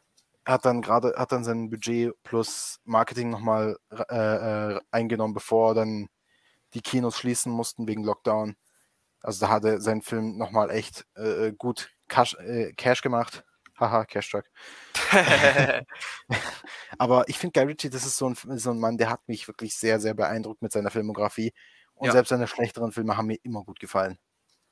Selbst die Schlägeren sind halt einfach auch unterhaltsam. Also, Ja. einen King Arthur, klar, kommt nicht an Snatch ran, Nee, um Welten eigentlich nicht, aber der macht trotzdem sau Spaß. Also, Absolut. Absolut. Und ich finde halt, gerade Snatch ist so ein Paradebeispiel dafür, wie man eigentlich so einen charmanten, kleinen Gangsterfilm eigentlich designen kann, ohne jetzt irgendwie mit einem über. Gut, er hatte wirklich einen Ensemble-Cast, aber er hatte wirklich wenig Budget gehabt. Ich meine, Ja. wenn man jetzt mal nur aber auch, aber wenn man jetzt mal auf den Cast von Snatch guckt, Brad Pitt wollte direkt nachdem er Lockstock and Two Smoking Barrels mit ihm arbeiten zusammen. Er hat doch mit Absicht viel weniger Geld angenommen, als er ursprünglich eigentlich bekommen würde. Dann hat er Dennis Farina gehabt, Benicio del Toro und äh, hier, wie heißt er? Ähm, da äh, sind, ein paar, da sind paar, noch ein paar große Namen. Jetzt kriege ich die gerade nicht mehr zusammen. Ich weiß auch nicht. ja, so. aber der aber Jason Statham, Jason Ja. Statham, gro gro äh, große Durchbruchrolle mit dem Film ge- gehabt. Vinnie Jones. Also Vinnie Jones, Vinnie Jones hat, ähm, das ist eine kleine interessante äh, äh, Nebenstory, das will ich ganz kurz erzählen. Vinnie Jones war ja derjenige von all den Leuten hinter der Kamera, der am meisten Geld hatte. Also der Produzent Matthew Vaughn hatte nicht wirklich viel Geld. Er hatte zwar äh, Geld für, als Produzent gehabt, als Geldgeber, aber jetzt auch nicht so, dass man sagen kann, dass er, er hat jetzt irgendwie einen überkrassen Lifestyle leben können. Guy Ritchie auch äh, nach seinem ersten Film hat er nicht so, hat er zwar einiges an Geld bekommen, aber es ist jetzt auch nicht, dass man sagt, er hat jetzt irgendwie einen überkrassen Lifestyle leben können. Und Vinnie Jones war aber ein unfassbar berühmter Mann bereits gewesen. Er war ja Fußballspieler Ja. gewesen.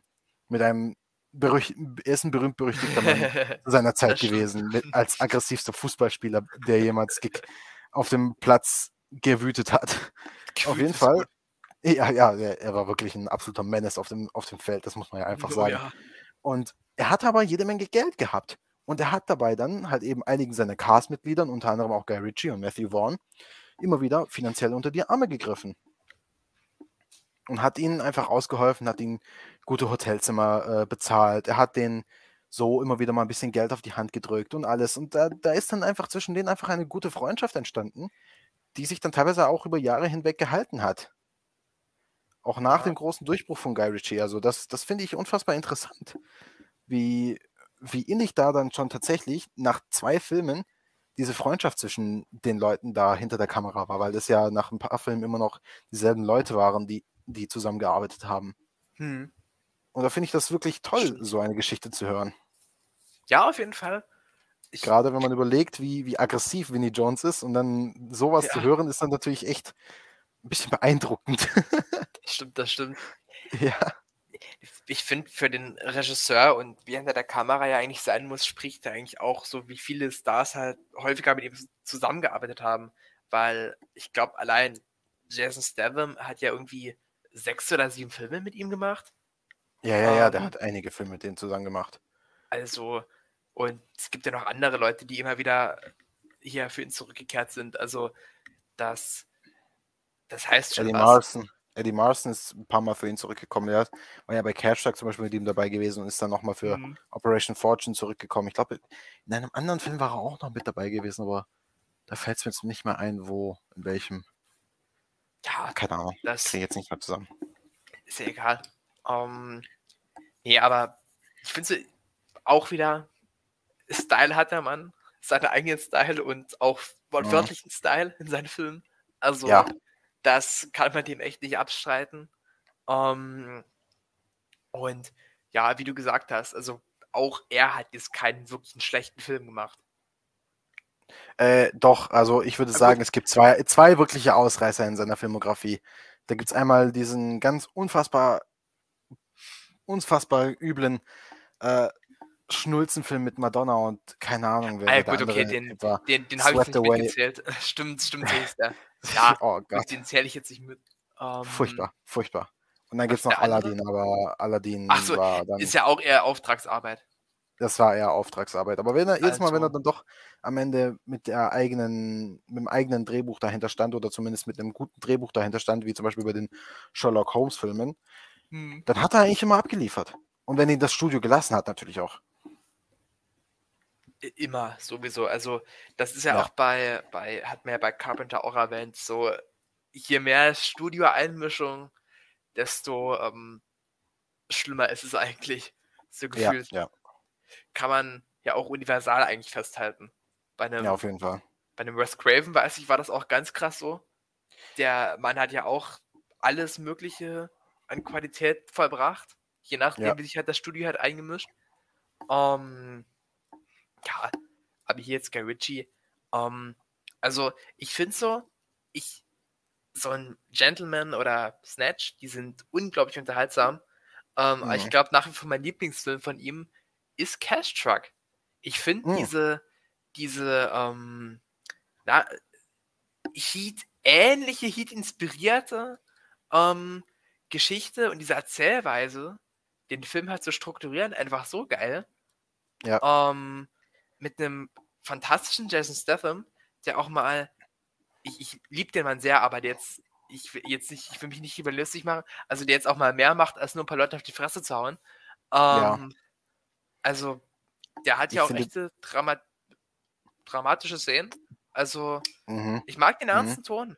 Und wir kriegen ja, ja, dieses Jahr sogar noch so einen ähnlichen Film mit Jake Gyllenhaal. Der kommt ja, doch auch schon in den nächsten paar Monaten. Ich, ich glaube, im April kommt er sogar schon. Ja, Ende das April. Ist so krank, dass, ja, das äh, ist, da ist gerade so eine Masch Maschinerie dahinter, das ist äh, ein bisschen gruselig fast schon. Das stimmt, das stimmt. Ähm, ja, also ich bin auf jeden Fall mal gespannt, was er noch so an, ich sag mal, ernsteren Stoffen oder halt so an, an ernsten Filmen, an ernsten Filmen äh, machen kann. Weil ja, da bin ich auch sehr, sehr, sehr gespannt drauf, was. Das hat, äh, ist ihm sehr gut geglückt, finde ich. The, ja. Wie, wie, wie, wie wird sein neuer Film heißen? Ich gucke mal ganz kurz. Ich gucke mal ganz kurz. Mhm. Ähm, nee, aber da hatte ich den Trailer gesehen. Ähm, und da dachte ich mir, hä, Guy Ritchie, der kam doch jetzt erst im, im Januar kam erst Operation Fortune raus. Also, ja. das ist eine Maschinerie, wie du sagst.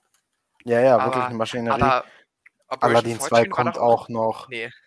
Aladdin 2 kommt noch, dann kommt noch Herkules mit ihm als Regisseur. Junge. Sherlock Holmes 3 soll noch kommen, The Covenant kommt, also The Covenant, Covenant heißt das genau, ja. Covenant mit Jake Gyllenhaal und der wird mit ihm quasi dann auch in der Hauptrolle sein. Da bin ich jetzt sehr gespannt drauf, was da in den nächsten Jahren noch kommt, aber ich weiß, dass ja. die Disney-Dinger wahrscheinlich eher wieder ziemlich mistig sein werden. Ja, halt so diese, diese Auftragsarbeiten. So. Hm, ja, ja, ja, ja. Ich meine, so kriegt er auch Geld rein, um halt Herzensprojekte zu machen. Also in dem Sinne. Ja, ja er, er, produziert ja am Ende auch irgendwo seine Filme, also gerade seine guten Filme auch selber. Also ja. Operation Fortune kam ja aus seiner Kasse, genauso auch wie äh, hier, wie heißt er, äh, Cash Truck zum Beispiel auch und The Gentleman. Das waren alles so aus eigener Tasche. Ich glaube auch von seiner eigenen Produktionsfirma heraus produziert. Und ich glaube, dass dann diese Auftragsarbeiten dann auch am Ende nur dazu dienen, um, um seine eigenen kleinen Visionen zu verwirklichen. Ja, auf jeden Fall. Also, jo. also bin ich mal gespannt. Da bin ich gespannt, was noch in den nächsten Jahren von ihm kommt. Ja, das, was, das, stimmt, das stimmt. Dann erzähl doch bitte doch mal von deinem Platz 3. Okay, also, ähm, ich habe jetzt noch einen Regisseur, ähm, der auch wieder, Überraschung, Überraschung, viele meiner Lieblingsfilme gemacht hat. Ähm, und mit dem ich, Überraschung, Überraschung, auch schon sehr früh Kontakt hatte. Der ähm, seine eigene Handschrift hat. Und diese Handschrift zeigt sich vor allem in enormen Budgets. Ähm, mhm die er aber immer auch einspielen kann. Und um das zu verdeutlichen, drei von fünf der erfolgreichsten Filme aller Zeiten gehen auf seinen Namen zurück. Ähm, es ist nämlich James Cameron. Oh. Ja, okay. Ich habe kurz überlegen, was da. Okay, große Budgets. Habe ich kurz gedacht, Christopher Nolan so? Äh, verständlich, aber okay. Aber okay, ja, James Cameron, ja, das macht Sinn. Das macht absolut Sinn. Ähm, also, Mann, der ja anfing mit einem Film Piranha 2, auch eine Auftragsarbeit, also zählt man jetzt auch nicht mit als Cameron-Film. Ähm, ja. Und sein erster richtiger Film, Terminator, im Jahr 1984, hoffe ich. Mhm. Ähm, ich glaube ja. Ähm, ja, äh, ich habe gerade aufs Poster hinter mich geguckt, ob es 84 war, aber ich habe es jetzt nicht erblicken können. ähm, nee, aber mit dem Film Terminator, wo man auch wieder sieht, wie ähm, effektiv Einfachheit sein kann und was ja. man mit einem vergleichsweise geringen Budget alles erreichen kann. Ähm, der Film ist ja eigentlich bis auf ein, zwei ähm, Effekte fantastisch gealtert. Den kann man sich heute immer noch so anschauen. Der sieht besser aus, eben weil er halt so viel Practical ist, als 98% der Filme, die heute rauskommen. Ja. Ähm, der bis heute unglaublich spannend ist und der wieder so eine Fusion ist aus Science Fiction, Horror und Action. Also, mhm. wie es halt in den 80ern ja vor allem der Fall war. Ähm, ja. Das ist ja eigentlich so als sein, ich sag mal, Durchbruch. Dann schafft er mit Aliens eine der großartigsten Fortsetzungen überhaupt zu einem, indem er auch einfach den, den simplen Trick einfach ergänzt im Originaltitel ein S, ein Buchstaben. Und, und shiftet Plural. den Fokus, ja, und, und shiftet den Fokus quasi weg von Horror auf, auf Action-Horror. Und ja. so geil. Und dann macht er ein paar Jahre später vermutlich mein Lieblingssequel überhaupt mit Terminator 2, äh, yes. indem er nochmal seine, ja, seine, seine eigene Property nimmt äh, und da wirklich Figuren weiterdenkt, weiterentwickelt und äh, so, dass es Sinn ergibt. Er wiederholt nicht einfach nur die gleiche Geschichte, ähm, sondern er wirklich, er entwickelt alles weiter. Und das macht mich einfach nur glücklich da zu sehen, äh, wie, mit was für einer Perfektion der Mann da gearbeitet hat. Ähm, einfach, und dass er danach auch gesagt hat, ja, jetzt ist auserzählt.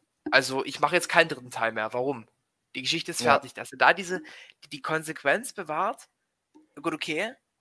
Ich hatte eine Idee für einen grandiosen Teil 1. Arbeite da halt dann ein paar Jahre an der Fortsetzung. Ich weiß ja nicht, wie lange er die schon geplant hatte nach Teil 1 oder ob die schon, äh, ob er da schon Ideen hatte. Das müsste ich, ich nochmal nach, nachgucken. Genau. Ich war aber der ähm. Meinung, dass das Studio gemeint hat, ob er nicht vielleicht einen Teil 2 machen möchte. Und er meinte, glaube ich, nur unter seinen Bedingungen. Ja. Irgendwie und so. Dann muss er schon so Ideen gehabt haben. Und ja. einfach, wie er es da auch wieder schafft, mit, mit Erwartungen der Zuschauer zu spielen.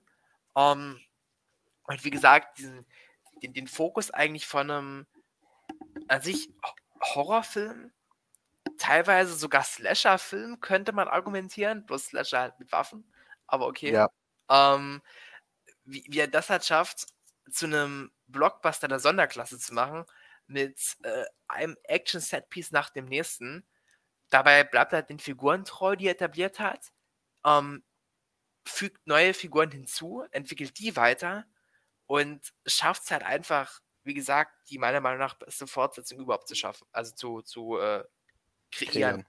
Ja. Ähm, und dann hat er noch True Lies gemacht. Ähm, Abyss kam auch noch vorher. Die beiden fehlen oh. mir noch von ihm. Die muss ich noch schauen. Abyss Aber fehlt mir auch. Abyss fehlt mir auch. Ich glaube, das ist auch ein richtig geiler Film. Ich glaube auch, dass sie mir beide enorm gut gefallen werden. Ähm, in der Hoffnung, dass endlich mal die Blu-rays rauskommen dazu. Naja, so viel dazu. Ähm, ja, also zu denen kann ich, nicht, kann ich, jetzt nicht so viel sagen. Ähm, aber dann macht er noch Titanic. Und ja. Titanic hatte ich auch vor ungefähr einem Monat erst im Kino gesehen. Ja, ja, da kam ja nochmal für, für, für den Valentinstag kam er genau, nochmal für kam eine Woche, glaube ich, ins Kino. ins Kino. Ja. Und auch ein Film, den habe ich mit, keine Ahnung, 6, 7, 8 geschaut. Mhm. Und da teilweise sogar jedes Wochenende. Und der oh. Film geht ja drei Stunden. Und ja, ja. dann habe ich den eine Weile lang ewig nicht geschaut und habe so ein bisschen vergessen, wie grandios ich den eigentlich fand, weil es sagt ja eigentlich schon was aus, dass ich den wirklich jedes Wochenende geguckt habe für so eine Etappe von einem Monat oder so oder zwei Monaten. Ähm, ja. Aber dann schaue ich den letztes Jahr nochmal und merke eigentlich, wie großartig der ist. Und so, je mehr man drüber nachdenkt, desto besser finde ich den noch. Und im Kino dieses Jahr, das war auch nochmal ein ganz anderes Erlebnis. Also, der Mann hat wirklich vier der meiner Meinung nach rundesten Filme, die es gibt, geschaffen. Mit den beiden Terminator-Filmen, Aliens und Titanic. Und gut, Avatar sollte man halt erwähnen, weil sind halt, wie gesagt, zwei der erfolgreichsten Filme überhaupt. Ja. Finde ich, sind gute oder auch sehr gute Filme eigentlich. Ähm, mich hat halt nur die Welt von Pandora nie so wirklich jetzt gekriegt. Also, ja. das, da finde ich, hat er halt andere ähm, Stärken. Ja, und da hat er halt andere ähm, auch Franchises geschaffen, mit denen ich halt viel mehr noch anfangen kann. ja. Ähm, aber ja, mal schauen, wo er dann die Reihe jetzt noch hinbewegt. Also, keine Ahnung, was ja, es da noch für geisteskranke Sachen erwarten mit irgendwie einem Teil 3, der neun Stunden gehen soll oder so, keine Ahnung. Äh, mal schauen. Bin ich mal gespannt, was, was James Cameron da in der Zukunft noch macht. Aber ja, Auf was soll man Fall. sagen? James Cameron, das ist halt einfach ein Name, der steht einfach für sich. Der hat immer für Kinorevolution gesorgt. Ja. Der hat immer dafür gesorgt, dass Kino auf eine neue Art und Weise, immer auf eine neue Art und Weise erlebt werden kann. Und ich, sei es entweder durch Storytelling, sei es entweder durch visuelle Effekte, gerade in, in seinen letzten Filmen war das ja sehr merkbar. Mhm. Oder halt eben durch unglaubliche Ambitionen ja. mit seinem knapp berechneten Budget. Also da muss man halt echt sagen, da, da, kann ich einfach nicht anders, als meinen Hut vor ihm zu ziehen. Und natürlich, die Terminator-Filme 1 und 2, das sind für mich so mit das Beste, was Science Fiction zu bieten hat. Auf Aliens, eines der besten Sequels, die man überhaupt kreieren konnte. Dann halt eben True Fall. Lies, einer der unfassbar unterhaltsamsten Action-Spy-Comedies, die es so gibt. Mit einer unglaublichen Chemie zwischen Jamie Lee Curtis und Arnold Schwarzenegger. So das, das ist unfassbar albern und bescheuert, aber der macht unglaublich viel Spaß. Das muss man, wenn man, wenn man schluckt, wenn man die Albernheit schlucken kann, ich glaube, dann hat man viel, viel Spaß damit. Ich kenne Leute, die mögen den nicht sonderlich gerne. Aber das liegt einfach daran, weil er sich auch einfach zu einem gewissen Grad einfach nicht ernst nimmt. Das, das ja. klingt vielversprechend. Ja. Und was soll ich sagen, Titanic ist so einer dieser Filme, mit dem konnte ich irgendwie nie warm werden. Vielleicht hm. war es mein eigener, meine eigene Vor, wie, wie sagt man, meine, meine Voreingenommenheit? Vor, Voreingen ja, Voreingenommenheit, genau. Meine eigene Voreingenommenheit dem Film gegenüber und dann habe ich den angeguckt und war so, hä?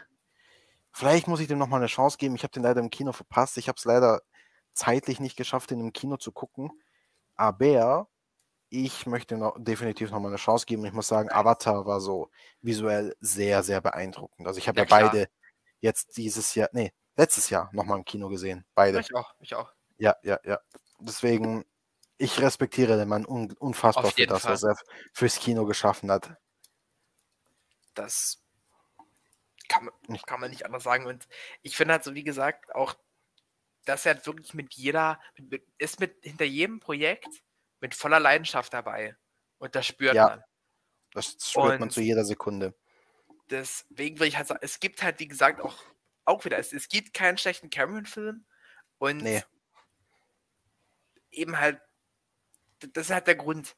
Wenn er das Drehbuch schreibt, die Regie führt, mitproduziert am Ende noch und äh, vom Studio so viel Kontrolle ähm, bekommt, wie es nur geht, Freiheit bekommt, wie es nur geht, ja. ähm, dann kann er halt seine Vision auch umsetzen. Und ja, ja. seine Vision hat mich bisher immer angesprochen. Also Cameron, ja, ja. kann ich kann man, meinen Hut vorziehen. Ich glaube, da kann man auch irgendwie, auch hier wieder irgendwie nicht so viel sagen. Äh, eine Frage ganz kurz. Ich habe vorhin, glaube ich, Platz 3 gesagt, aber das ist dein zweiter Platz, gell? Wäre theoretisch jetzt der, der vorletzte Regisseur, den ich genannt habe, ja.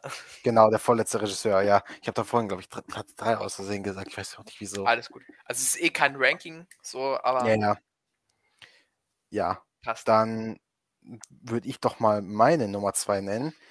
Und ich glaube, das wird ein ziemlicher obvious Pick. Warum und mhm. weshalb?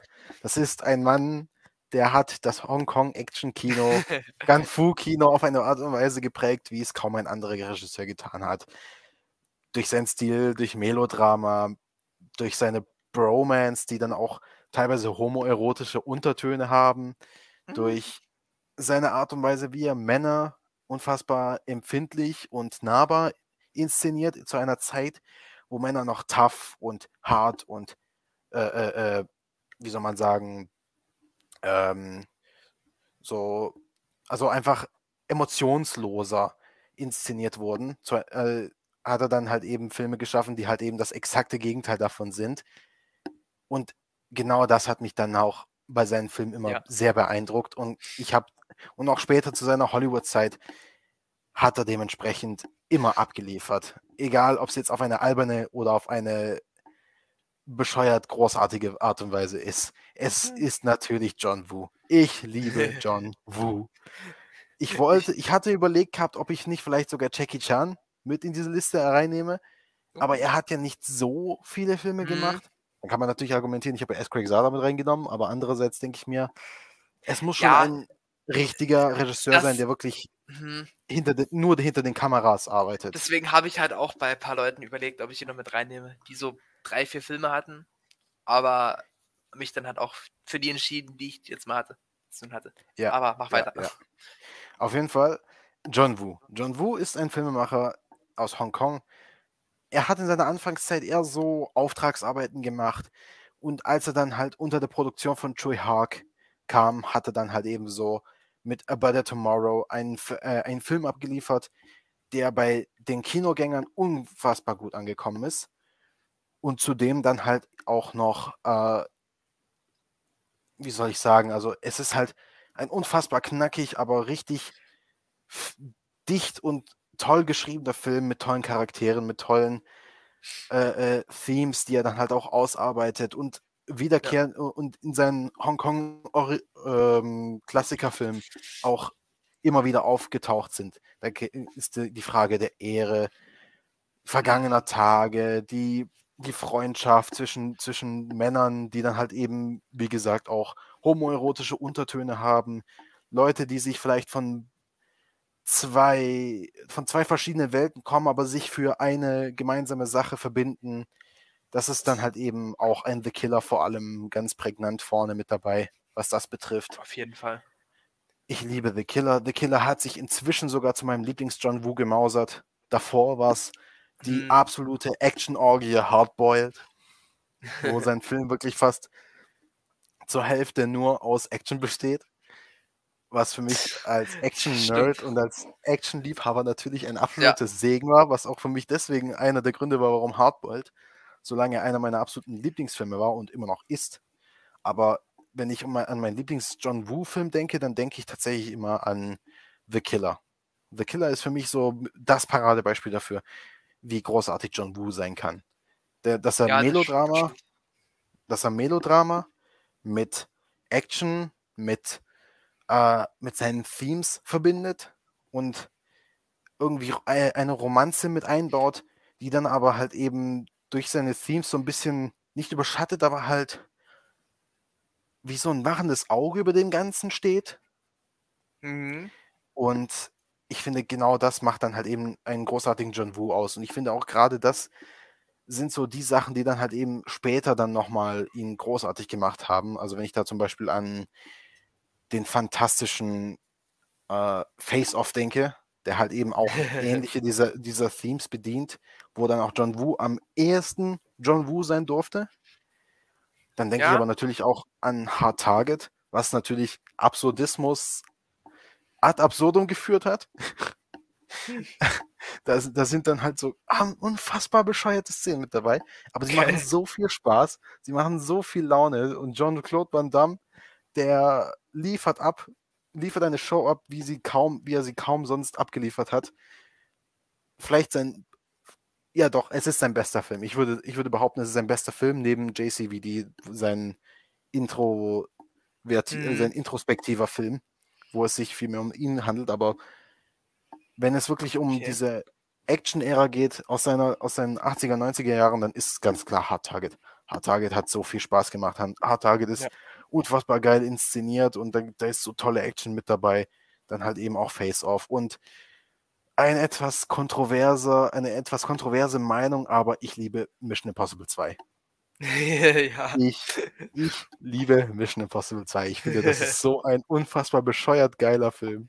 Das stimmt. Das macht so viel Spaß. Es ist, es ist komplett, es ist das komplette Gegenteil vom ersten Teil. Aber irgendwie finde ich genau auch das extrem geil daran. Ja, doch, auf jeden Fall. Ich, ich finde so bei, bei John Woo so, es gibt ja so, gut, du kennst dich natürlich noch besser aus als ich, aber ich würde mal so behaupten, du hast ja, ich sag mal, zwei Welten. Du hast so den Hongkong John Woo und den US John Woo. Ja. Und ähm, ich habe, glaube ich, ungefähr halt aus beiden Welten gleich viele Filme gesehen. Ähm, Mhm. Aber gerade bei, bei Mission Impossible 2, ähm, es gibt ja einen Grund, warum Tom Cruise sich gedacht hat, ja, ich wähle jetzt diesen Mann hier für meinen zweiten Teil dieses Franchises aus. Weil Ja. er hat ja extra gedacht, so die ersten fünf Filme waren ja, sind ja alle von fünf unterschiedlichen Regisseuren. Und jeder bringt ja seinen eigenen Stil mit. Und erst so ab Teil 4 fängt es an, dass man sich, dass man so ein bisschen eine Struktur auch erkennt. So, aber die Ja. ersten drei sind ja eigentlich komplett unterschiedlich. Also die, die könnten nicht unterschiedliche sein. Ich meine, der erste Teil ist ja von Brian De Palma, Ja, Teil 2 von John Woo. Das ist komplett, die- die, die beißen sich komplett, weil Brian De Palma, er ist ja jemand, der inszeniert komplett dicht auf jeden und Fall. spannend. Und dann kommt halt eben ein John Woo, der halt eben keine leisen Töne kennt. Ja. Und dann kommt ein J.J. Abrams im dritten Teil, der dann wieder komplett auf den Spy-Aspekt äh, setzt, aber halt auf Mhm. eine extrem energetische und Genau. äh, Lensflare Ja, äh, durchflutete Art und Weise. nee, also Aber, das, aber genau das respektiere ich auch irgendwann dieser Reihe. ja, auf jeden man Fall. so Balls hat Also- und sagt, okay, wir, wir machen, wie wir es wollen. Den, ich mag den zweiten auch recht gerne. Also, der ist enorm bescheuert, aber und es dauert viel zu lang, bis wirklich mal Action kommt. Ähm, Ja. Aber wenn es kommt, dann knallt und dann ist es richtig geil. Ja, Also, bei. also der Motorradkampfszene, das, das, Boah. ich, ich finde das so geil, Alter. Diese, Das ist so alleine diese. Also Motorrad, diese Motorradverfolgungsjagd ist so geil. alleine dieser, dieser John Woo-Style, dieses ähm, Zeitlupe und äh, die, die Tauben, Person die immer wieder. Ja, die Tauben, genau. Aber die Person fliegt, fliegt nach hinten, wird von zig Kugeln getroffen und fliegt erstmal einen halben Meter durch die Luft. Das hast du ja in so vielen Filmen, die auch nicht von John Woo sind. Da, auch Ja. US-amerikanische Filme, da merkst du ja, wie, äh, wie krass äh, die, dieser Einfluss ist. Selbst ein fucking Scream 2 hat das am Ende. Also, es Ja. ist so fantastisch. Und bei dem Mann, ich finde es halt immer faszinierend, wenn Leute aus ähm, anderen Ländern auch in Hollywood Fuß fassen können. Ja. Und gerade bei John Woo ist das ja eigentlich so ein Paradebeispiel. Ähm, Ja. Der diese Hongkong-Filme gemacht hat mit The Killer und Hardboiled als Beispiel. Ähm, Ja. Oder auch die Better Tomorrow-Filme, die ja super sind. Ähm, Eins und zwei, drei habe ich nur zur Hälfte angeguckt, aber das den, ist, der dritte kann man sich noch. schenken. Ähm, Aber der, der ist nicht mehr von John Woo, das ist dann von Chui Harkin äh, inszeniert worden. Ach so, okay. Ja, stimmt, das Ja. war dieses, dieses komische. Ähm, Ja, Ja, aber diese eigentlich schon Thriller-mäßigen ähm, Filme mit trotzdem knallharter Action, die halt wirklich einen, einen eigenen Style hat. Ähm, und Ja. das hattest du halt in Hollywood so nicht gesehen vorher. Und, und das Ganfu, das, das zieht sich ja noch durch heute durch Hollywood. Ich meine, guck dir doch mal. Guck dir mal, guck dir doch mal nur die John Wick Filme an. ja, genau. Stimmt. Ja. Wer- Werde ich in zwei Tagen wieder im Kino sehen können. Es ist so geil. Es ist so schön. Stimmt, da kommt ja auch schon bald äh, Teil 4 ja jetzt die Woche Ja, raus. Genau, Premiere. ist völlig vergessen. Richtig, richtig. Oh, nee, also bei John Woo, ähm, ich habe jetzt irgendwie schon, ich habe äh, immer, als du jetzt Style erwähnt hattest, bei den letzten beiden Regisseuren, habe ich an ihn sofort gedacht. Ähm, ah, nee, fantastisch. Also es gibt so drei Filme, die bei mir so um Lieblings-John Woo konkurrieren. So Hardboiled und The Killer und Face Off. Mhm. Also Geil, ich finde find die alle drei super, auf, auf, ihre eigene, auf ihre eigene Art und Weise. Ja. Also Die haben auch irgendwie einfach einen, einen Stil, der Ja, das kann man nicht anders sagen. Die haben einen Stil, die wirklich einzigartig sind. Und wie gesagt, Face Off ist wirklich der John Woo-igste John Woo-Film in Hollywood. Schon, ja, wo, auf jeden Fall. Wo wirklich sein Stil am prägnantesten durchkommt. Auch der beste Hollywood, würde ich sagen. Ja, würde ich auch sagen. Wobei der ein bisschen mit Hard Target konkurriert, aber da Was ist, ist so es krass? Der so. fehlt mir noch.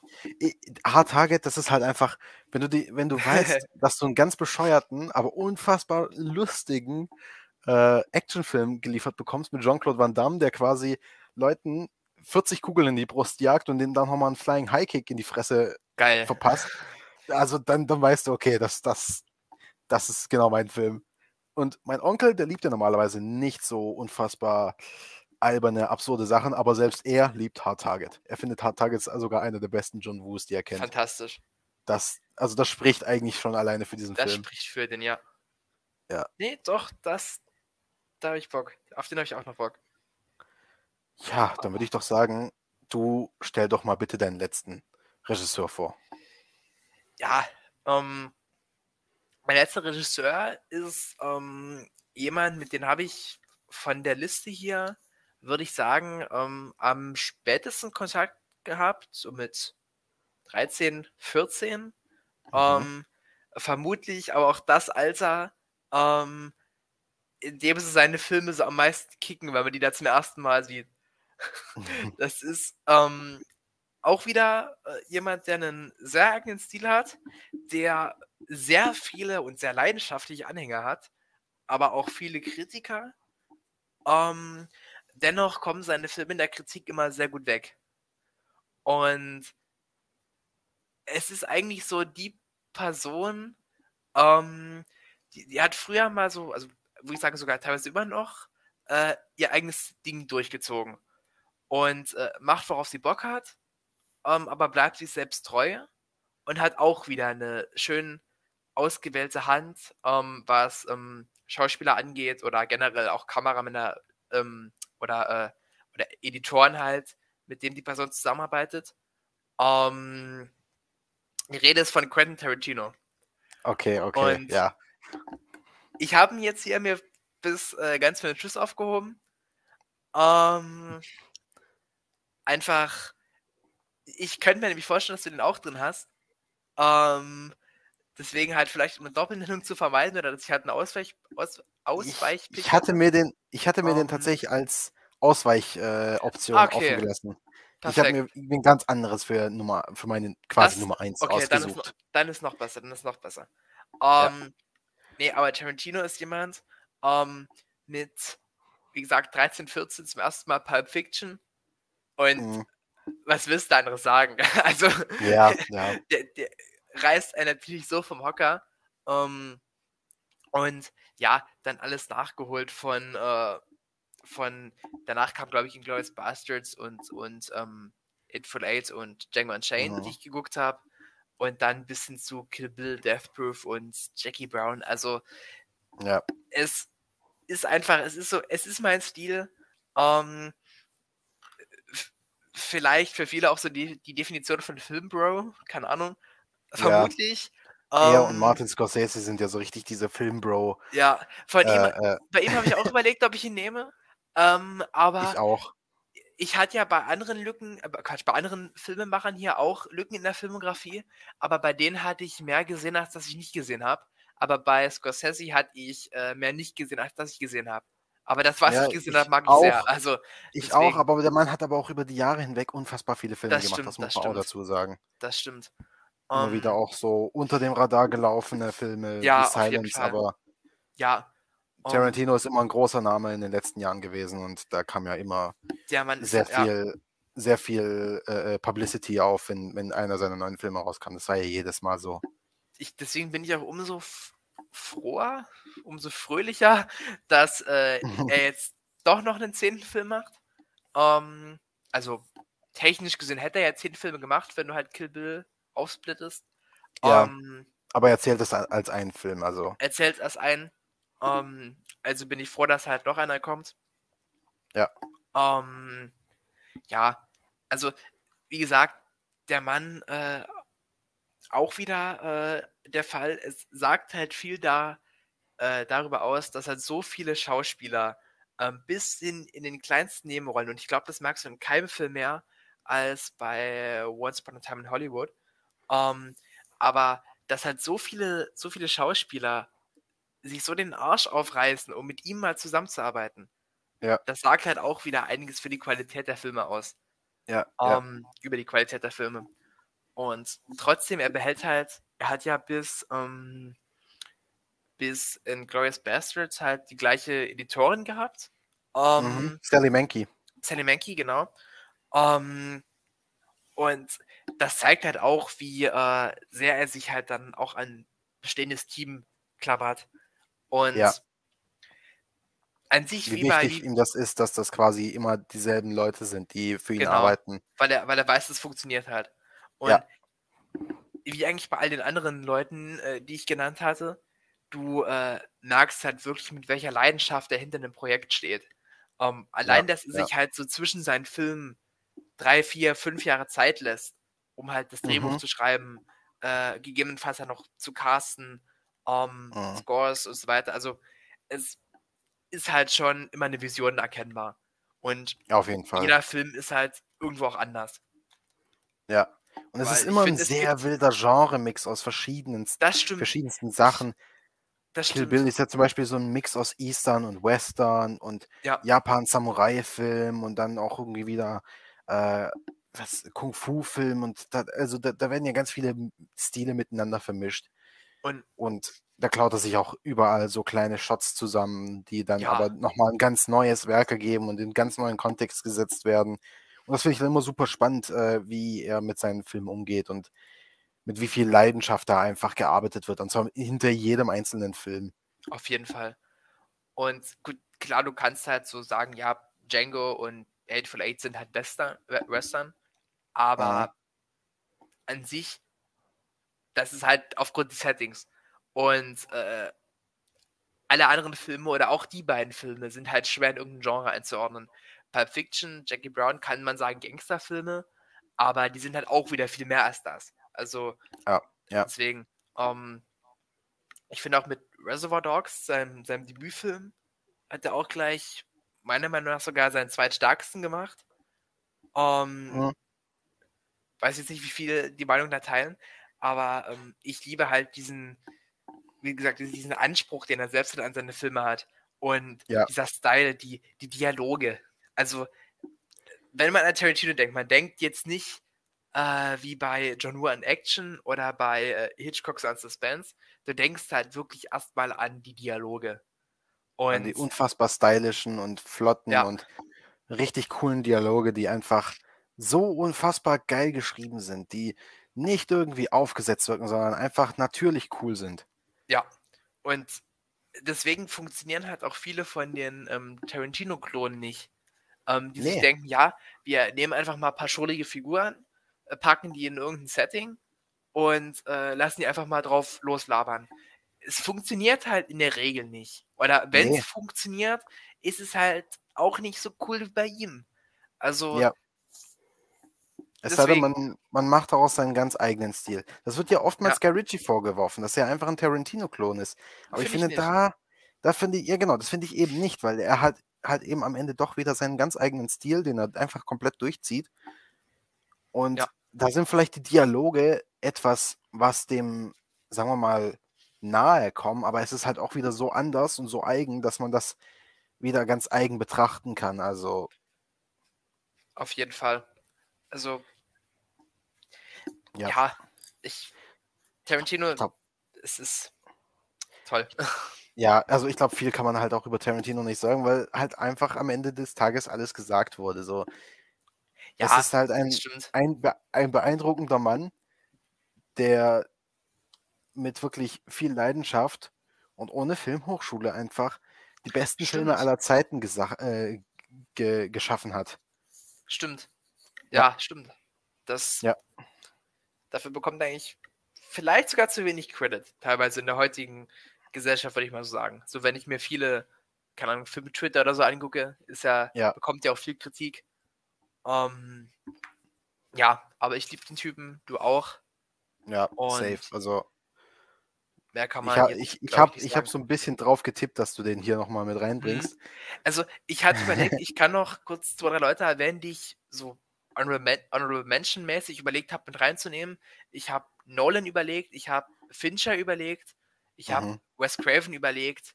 Ähm, ja, aber gab dann halt verschiedene Gründe, warum es jetzt, warum ich jetzt halt die fünf genommen habe. Und ich bin auch recht Ja, ja, klar, damit. klar. Und die haben wir jetzt im Laufe des Podcasts auch nochmal unter, unterbreitet, warum und weshalb. Ja. Ja. Ja, ich glaube, dann würde ich mal zu meinem Platz 1 kommen oder meine Nummer 1, sagen wir es besser so. Das ist Mhm. ein Mann, er ist in seiner Karriere vor allem mit Western groß aufgetreten. Oha. Äh,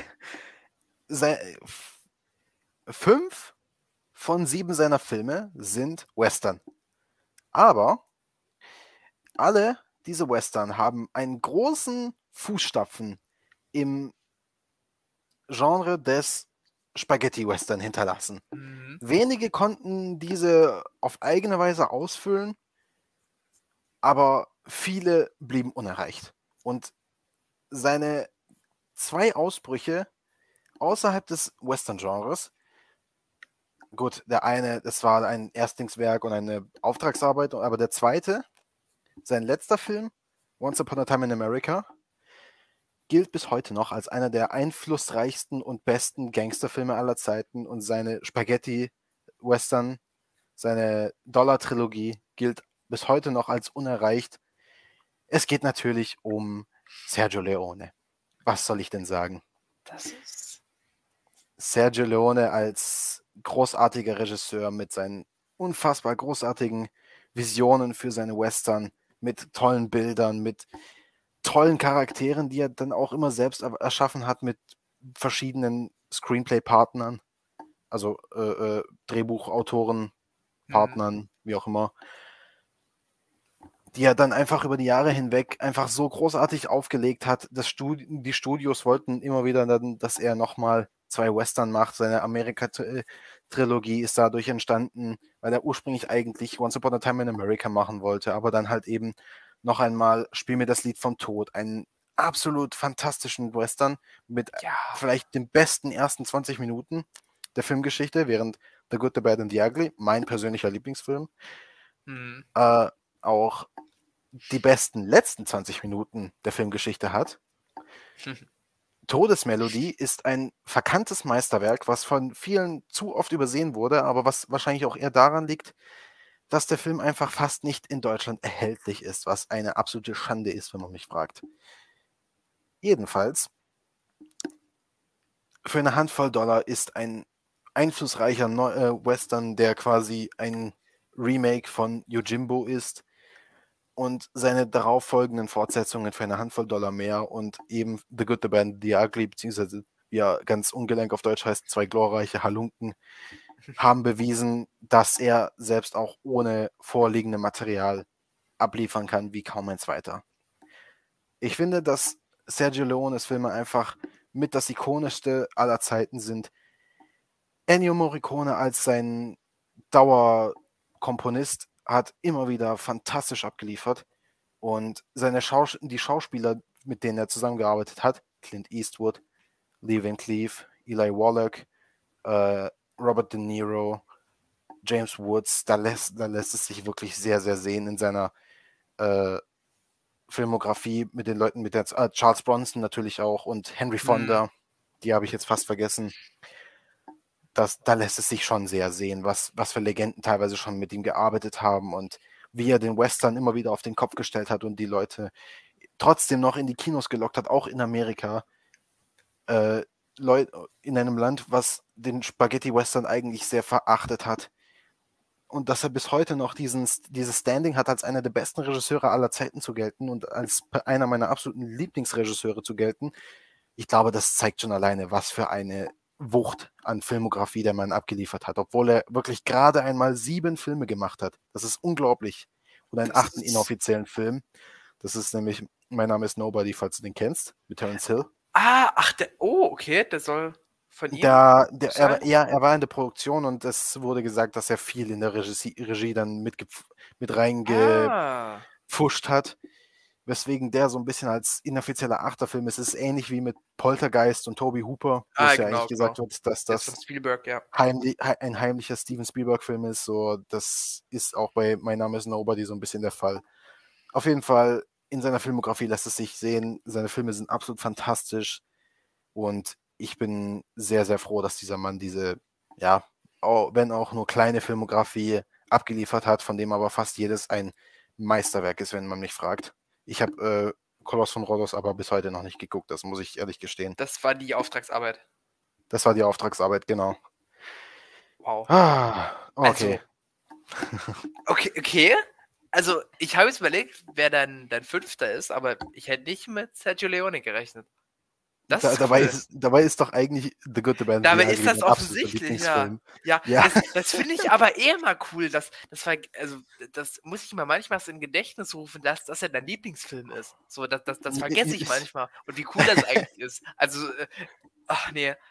Ja, nee, stimmt, stimmt. Das, ich hatte bei mir zum Beispiel auch überlegt, ob ich Michael Mann mit reinnehme, aber äh, Oh ja, mein Heat ist fantastisch Ja, und Heat Collateral ist fantastisch, ja. fantastisch.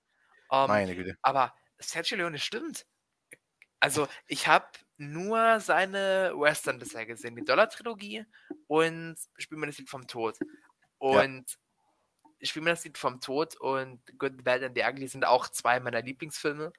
Ähm, Mhm. Und ja, also kann ich nur so unterschreiben. Das ist, das ist krass. Also, da, nee, stimmt, wie man, stimmt, der Mann hat eine Filmografie und eigentlich sind da nur Meisterwerke drin. Muss man auch erstmal schaffen. Ja, muss man wirklich erstmal schaffen. Also, er hatte, er, er kann ja auch inszenatorisch absolut überzeugen. Oh, ich ja. meine, wenn man wirklich nur mal an die ersten 20 Minuten von Spiel mir das Lied vom Tod, beziehungsweise Mhm. Once Upon a Time in the West denkt, das ist absolut spannend. Also, der, der schafft es wirklich über Stille und über einfache Geräusche so eine Spannung aufzubauen. Das ist unglaublich. Wir Auf wissen nicht, was, was einen da erwartet, aber wir wissen, es kann sie eigentlich nur der Tod erwarten. Ja. Deswegen absolut Wow. verdienter Platz 1, beziehungsweise Nummer 1, wie auch immer. Den habe ich mir ganz für den Schluss aufbewahrt, einfach weil er quasi eigentlich auch zu meinen absoluten Lieblingen gehört, neben John Woo. Das ist. Nee, stimmt. Ganz, ganz, äh, ja, ver vergessen eigentlich. Wobei man, es ist schlimm, dass man so einen großartigen Regisseur vergessen kann. Ja, ja. Äh, Wow. das ist ja Also- auch oft so mit Akira Kurosawa, der wird ja auch ein bisschen vergessen, aber Stimmt. da muss ich Stimmt. leider sagen, ich habe noch nicht so viele von ihm gesehen. Das Ich habe noch keinen einzigen noch Kurosawa nachholen. gesehen. Ich habe, glaube ich, drei oder vier von ihm gesehen. Ich habe Ran gesehen, ich habe, äh, guck, da, da fängt schon an. Ich habe Ran gesehen, ich habe die äh, Sieben Samurai gesehen und ich habe noch einen, glaube ich, gesehen, aber ich, mir fällt jetzt gerade nicht mehr ein. Oder habe ich vielleicht Ich- doch nur zwei gesehen? Ich bisher noch keinen Ich weiß es nicht mehr. Oh nee, scheiße, stimmt, so viele großartige Regisseure. Oh nee. Ja, cool. Cool. Nee, also hier, es war einmal in Amerika und Todesmelodie, die äh, will ich auch unbedingt noch schauen. Aber das ist echt Mhm. schade, dass man so schwer in die rankommt in Deutschland. Also ich glaube, ich habe die beide zu Hause auf DVD irgendwo da rumliegen. Aber auch, dass es 2023 nur DVDs gibt von bestimmten Filmen, gerade von solchen Meisterwerken, ist auch eine Frechheit irgendwie. Ja, schon, Also- schon. Ja, ich weiß auch nicht, woran das genau liegt. Ob es vielleicht daran liegt, dass es äh, schwer ist, das quasi zu konvertieren auf Blu-ray Mhm. oder was für Fil- Gründe auch dahin, dahinter immer stecken. Ich weiß es nicht. Aber ich bin dennoch froh, dass das äh, Sergio Leone so eine Filmografie abgeliefert hat. Ja. Gerade wenn man daran denkt, dass seine erste Auftragsarbeit überhaupt nicht gut gewesen sein soll. Oder Mhm. zumindest mittelmäßig gewesen sein soll. Ja, da bin ich dann doch froh, dass er so abgeliefert hat, wie er abgeliefert hat. Das ist beachtlich, auf jeden Fall. Auf jeden Fall, ja. Das ist, Ich glaube, damit kommen wir dann auch langsam zum Ende. ja, Weil ich, Aber ich, ich meine, wir hätten dann alles durch. Perf perfekt getimt, ja, wirklich. ich hatte hin und wieder auch ein bisschen die Uhr im Blick. ja, ja, ja. Ein um, bisschen mussten wir im Blick haben. Nee, perfekt. Dann, da wissen wir aber, dass das mit den fünf äh, Fünfer-Formaten gut funktioniert. ja. Also wenn wir das Oh. erstmal fünf Personen, fünf Filme vorstellen. Ich, ich habe noch eine ganz kurze Sache, bevor jetzt uns die Oh Zeit ja. hier ausrennt. Äh, nächste Folge, da wird es um die Oscars gehen. Und Max und ich haben eine Wette am Laufen mit einer Bestrafung. Was es ist, wie es aufgebaut wird, das werden wir in der nächsten Folge erklären dann. Ja, dann würde ich sagen, wir bedanken uns fürs Zuhören und wir hören uns uns Danke, dann danke. hoffentlich beim nächsten Mal. Teilt doch, wenn ihr wollt oder auch nicht, ist mir egal. und wir hören uns dann beim nächsten Mal wieder. Dann, ciao, ciao. Tschüss.